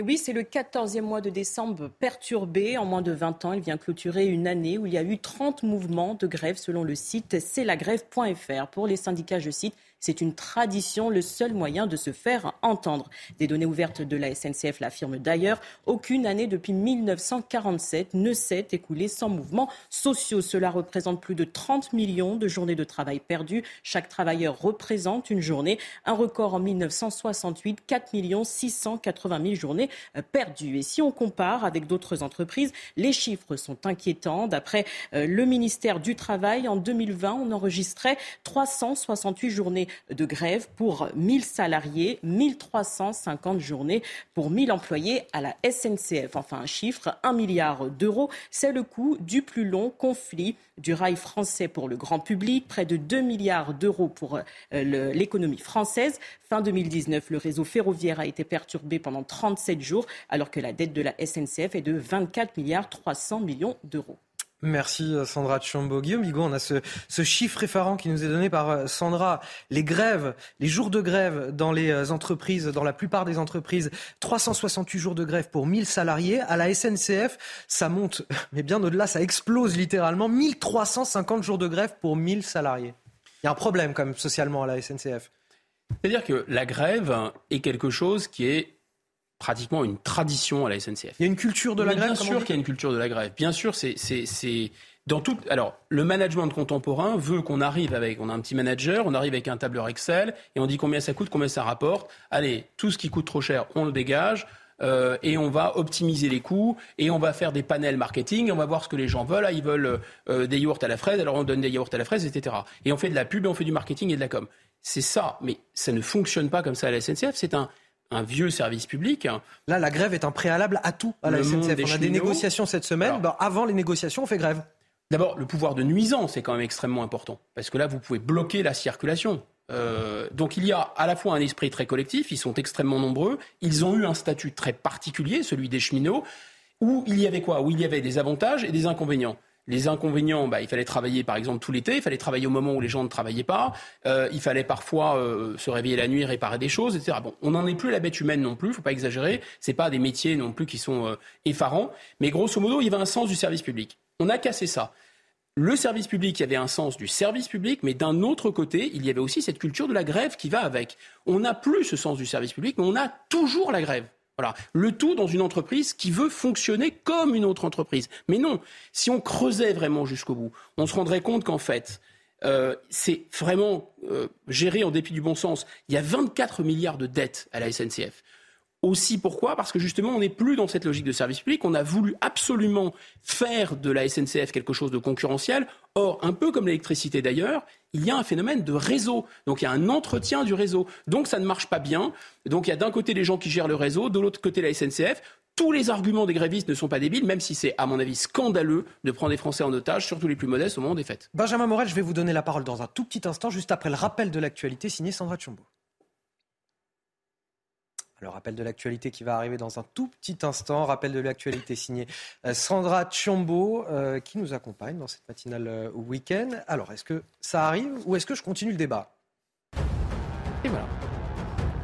Affaire des deux bébés congelés dans le Vaucluse. La suspecte, une mère de 41 ans, écrouée. Elle est poursuivie pour meurtre de mineurs de moins de 15 ans. Prochaine étape, les résultats des autopsies prévues lundi à 10h et ceux de la filiation ou pas de ces enfants. La Chine allège ses règles sanitaires anti-Covid. L'OMS s'en félicite après les manifestations des derniers jours. Les gens étaient frustrés après trois ans d'épidémie selon Xi Jinping. Pour le président chinois, le variant Micron moins mortel permet plus de souplesse. Vincent Aboubakar capitaine indomptable. Il a offert la victoire 1-0 au Cameroun contre le Brésil hier soir. Il a marqué un but dans le temps additionnel. Mais cette victoire n'a pas suffi aux Camerounais pour rallier les huitièmes de finale. L'attaquant a même reçu un carton rouge pour avoir enlevé son maillot. Benjamin Morel, c'est une grève qu'on n'a pas vu arriver. On a été un peu surpris par ce mouvement. C'est ce que dit Jean-Pierre Farand... Farandou, pardon, pardonnez-moi, PDG de la SNCF. Alors j'ai envie de dire, au bout de la 14e année de grève au mois de décembre depuis 2002, on devrait quand même avoir un petit indice sur les mouvements sociaux au sein de la SNCF. C'est beau, ça veut dire qu'il y a encore des gens qui croient au Père Noël, et moi je trouve ça extrêmement touchant. Euh, non mais je veux dire, il faut être sérieux 5 minutes. Évidemment que c'était attendu, mais il faut voir, ça a tout à fait à voir avec ce que l'on évoquait tout à l'heure concernant le pouvoir d'achat normalement, lorsque vous avez un pouvoir d'achat qui baisse, lorsque vous sentez que eh votre niveau de vie, même si on peut juger qu'il est par rapport, je dirais, à des salariés euh, autant qualifiés, euh, plutôt élevés, etc., dès le moment où vous sentez une menace, eh bien, vous avez envie de revendiquer. Mais la réalité, c'est que si jamais vous faites grève et que vous n'avez aucun pouvoir de nuisance, eh bien, vos employeurs, l'État ne va pas vous écouter. L'avantage quand vous êtes dans les transports, et c'est probablement l'un des derniers domaines où les salariés ont un vrai pouvoir, je dirais, de blocage, eh bien, c'est que vous pouvez bloquer. Et que donc, par définition, si vous dites attention, Noël dépend de moi, donc accéder à mes revendications, eh bien, on va vous entendre. Et donc, tout à l'heure, Guillaume parlait fin du, du, sens du service public. Pour les syndicats également, fin du sens des combats collectifs, c'est-à-dire même débat que sur les grèves à Total il y a quelques mois. Si jamais la CGT avait dit attention, on fait grève de manière générale pour les salaires, à ce moment-là, il pourrait être suivi par une partie de la population. Ce sera peut-être le cas si jamais on a une nouvelle réforme des retraites qui semble s'annoncer. Où là, souvenez-vous, les grévistes de la SNCF dont le statut ou de la RATP, dont le statut spécial n'est pas vraiment aimé par les Français, étaient quand même soutenus par une grande partie de la population. des intérêts très sectoriels. Là, là, on, a, là, on est, dans, on est dans, des, dans, dans des intérêts corporatistes. Mais peut-on réellement reprocher à un salarié qui veut faire valoir ses intérêts, eh bien, de les faire valoir quand, bizarrement, dans l'un des rares secteurs où c'est le cas, il est plutôt du bon côté du rapport de force. Donc on voit qu'à ce stade-là, la réalité, c'est que c'est certes la faute des syndicats, mais ces syndicats, ils ont été affaiblis par des années et des années de défaite sociale par des gouvernements qui ne les ont pas écoutés. Tout à l'heure, par rapport à l'inflation, si jamais on avait un gouvernement qui écoutait la population, il remettrait sur le tapis la question des salaires. Regardez aujourd'hui ce qui se passe dans beaucoup de pays européens.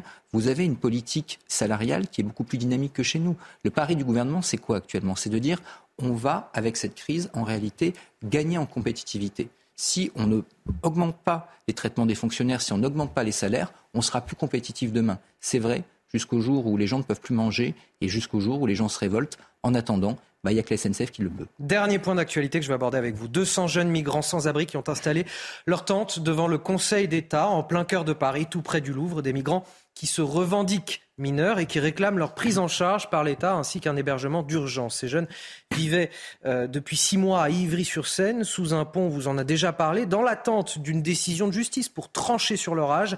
Ils sont accompagnés par plusieurs associations comme Utopia 56, Médecins du Monde, Médecins sans frontières. Écoutez justement cette représentante de Médecins sans frontières. Ces jeunes que vous voyez aujourd'hui, bah, ils sont en procédure auprès d'un juge des enfants, mais ils vivent à la rue parce qu'aujourd'hui, euh, ces jeunes n'ont pas accès à une prise en charge lorsqu'ils saisissent le juge des enfants. Euh, C'est-à-dire qu'ils ont le droit de, le, de, faire appel au juge, mais par contre, ils n'ont droit à rien d'autre. Ils n'ont pas le droit d'être hébergés, ils n'ont pas d'aide financière, ils n'ont pas d'accès à l'éducation, à une formation. Ça fait des mois qu'ils sont sous un pont à Ivry, euh, où il commence à faire très froid, les conditions de vie sont déplorables, il n'y a que six robinets pour 400, 470 jeunes. Ce qu'on demande, c'est que ça cesse. Voudrait euh, qu'ils puissent être mis à l'abri, qu'on leur rende un peu leur dignité et qu'on les protège comme, euh, comme il se doit. Guillaume Bigot, alors on a évidemment cette euh, image forte de ces tentes qui sont désormais devant le Conseil d'État, tout près du Louvre, dans un quartier évidemment très touristique de Paris, plutôt que sous un pont à, Ivry-sur-Seine. Comment vous jugez, vous, l'action de ces associations qui les accompagnent? Alors, il y a notamment, bon, il y en a beaucoup de ces associations que j'appelle les dames patronesses. Hein. vous savez, c'est à l'époque où il y avait le travail de nuit des enfants. Euh, les grandes dames, les grandes bourgeoises peuvent parfois donner, faisaient des goûters, donner du chocolat ou des petits cadeaux aux enfants, mais bien sûr, ils allaient continuer à travailler à la mine la, nuit. Hein. Euh, là, c'est le même phénomène, c'est-à-dire qu'on a ces bons pauvres, on fait ces actions de charité, on se voile totalement la face. Ces, jeunes vont se retrouver employés par Uber ou employés par je ne sais trop qui, euh, sans papier, sans couverture, sans rien. Donc c'est de l'esclavage moderne en réalité. Et ces mêmes dames patronesses très chics, elles ont probablement envie d'être servies par des, euh, par des gens bon marché euh, depuis des applications de leur téléphone. Donc c'est vraiment... Euh, voilà, il y, a quelque chose de, cet ordre-là. Et deuxièmement, il y a... Moi, cette, cette, association, une des associations qui organise ces, ces disons, ces, ces concentrations de migrants chocs euh, c'était fait déjà à la République, ça a été fait à la Villette, ça avait été fait place des Vosges. Maintenant, c'est le Conseil d'État. Souvenez-vous aussi la mairie de Paris. Pousser des jeunes vers la mairie de Paris. C'est Utopia 56. Et j'ai regardé un peu Utopia 56. Utopia 56, il y avait quelque chose qui me paraissait, au risque de vous surprendre, assez sympathique chez Utopia 56 au démarrage. C'est-à-dire que ces gens proposaient des réseaux d'hébergement chez les gens. Et moi, je pense que ces, ces dames patronesses qui sont choquées, honnêtement, si elles prenaient ces jeunes chez eux, vraiment, elles auraient toute ma sympathie et toute mon admiration. Ça serait très bien. Mais non, c'est pas ça qu'ils font en fait. Ce qu'ils font, c'est faire pression euh, en culpabilisant la société, alors même qu'il y a toutes les semaines des OQTF, des gens qui sont sous OQTF, des mineurs non accompagnés qui se signalent euh, dans les pages faits divers des journaux. Allez, on finit ce journal avec du football à présent. Regardez votre programme avec Sector, montre connectée pour hommes. Sector, no limits. Allez, J-1 avant la rencontre France-Pologne, ce sera demain à 16h pour les huitièmes de finale de la Coupe du Monde de football. Nous sommes avec euh, Grégory Prat, bonjour, envoyé spécial de Canal Plus au Qatar. Grégory, comment les Bleus se préparent à cette rencontre? Eh bien, dans la bonne humeur, tout simplement. On a vu euh, hier à l'entraînement un entraînement ouvert dans son intégralité. On a vu un jeu euh, des attaquants euh, devant le but avec des passes appuyées de Didier Deschamps, le sélectionneur. Et on a vu un Ousmane Dembélé en très grande forme, marquant notamment cinq buts d'affilée. Des Bleus de bonne humeur et des Bleus concentrés car ils le savent bien.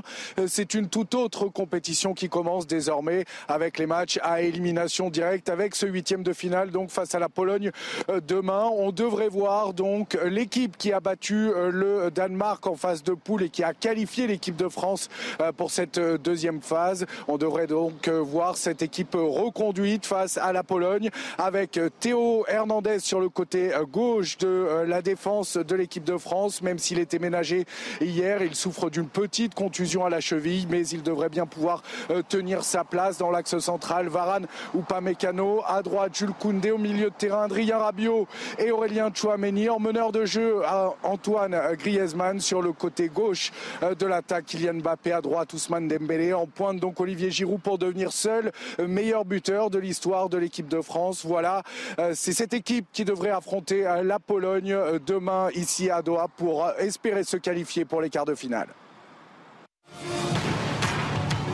Vous avez regardé votre programme avec Sector, montre connectée pour hommes. Sector, no limits. Messieurs, j'ai tout juste le temps de vous remercier. Guillaume Bigot, Benjamin Morel, merci, de cette participation exceptionnelle. On se retrouve demain pour la matinale week-end. Tout de suite, bonjour docteur Millot, Brigitte Millot qui va vous parler du manque de sommeil. On en sait quelque chose avec l'équipe de la matinale week-end. Ah oui. Bonne journée à tous. Bonjour à tous. L'ambiance hivernale commence, en tout cas elle se confirme avec l'arrivée de la neige les premières neiges en direction du Massif central, donc avec une limite pluie-neige située à 600-700 mètres d'altitude, nous pourrions avoir jusqu'à 15 cm, que ce soit dans le Puy-Dôme ou encore dans le Cantal. Des cumuls de pluie à surveiller en direction de la basse vallée du Rhône, due à cette dégradation pluvio-neigeuse qui aura tendance à investir le nord du pays. Nous y reviendrons. En attendant, euh, pour les températures, elles seront stationnaires, comprises entre 2 à 5 degrés. Donc la minimale, on l'observera en direction des Hauts-de-France, en direction de l'Alsace, 5 à 6 degrés en moyenne sur, à l'échelle de l'Hexagone, jusqu'à 10 18 degrés euh, près de la Corse. Et donc, comme je vous le disais, eh bien demain, à la mi-journée, cette dégradation aura tendance à investir le nord du pays.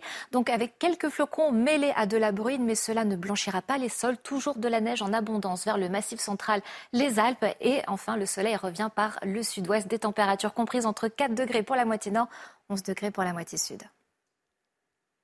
C'était votre météo avec Switch, votre opérateur mobile, fournisseur et producteur d'électricité. L'énergie est notre avenir, économisons-la. Plus d'informations sur chez switch.fr. Bonjour à tous, bienvenue sur CNews. À la une de l'actualité, une soignante non vaccinée va être réintégrée dans son service. C'est une première en France. Il s'agit d'une sophrologue au sein de l'Institut Curie à Paris. Elle exerçait depuis une trentaine d'années. Son avocat évoque un soulagement, un moment historique. Et ce matin dans la matinale, le professeur Megarban évoquait un retour à la paix sociale un mot de sport avec la Coupe du Monde de football. J-1 avant le match France-Pologne. Touché à une cheville, Théo Hernandez a été ménagé à l'entraînement hier. Marcus Thuram, indisponible pour Tunisie-France, a effectué la séance. Demain à 16h, les champions du monde affronteront les Polonais en huitième de finale et le vainqueur rencontrera l'Angleterre ou le Sénégal.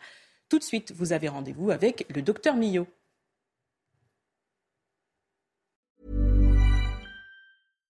When you make decisions for your company, you look for the no-brainers. And if you have a lot of mailing to do, stamps.com is the ultimate no-brainer. It streamlines your processes to make your business more efficient, which makes you less busy. Mail checks, invoices, legal documents, and everything you need to keep your business running with stamps.com. Seamlessly connect with every major marketplace and shopping cart. Schedule package pickups and see your cheapest and fastest shipping options from different carriers with rates up to 89% off USPS and UPS rates. And with the stamps.com mobile app, you can take care of mailing and shipping wherever you are. Make the same no-brainer decision as over 1 million other businesses with stamps.com. Sign up with code program for a 4-week trial plus free postage and a free digital scale. No long-term commitments or contracts. That's stamps.com. Code program.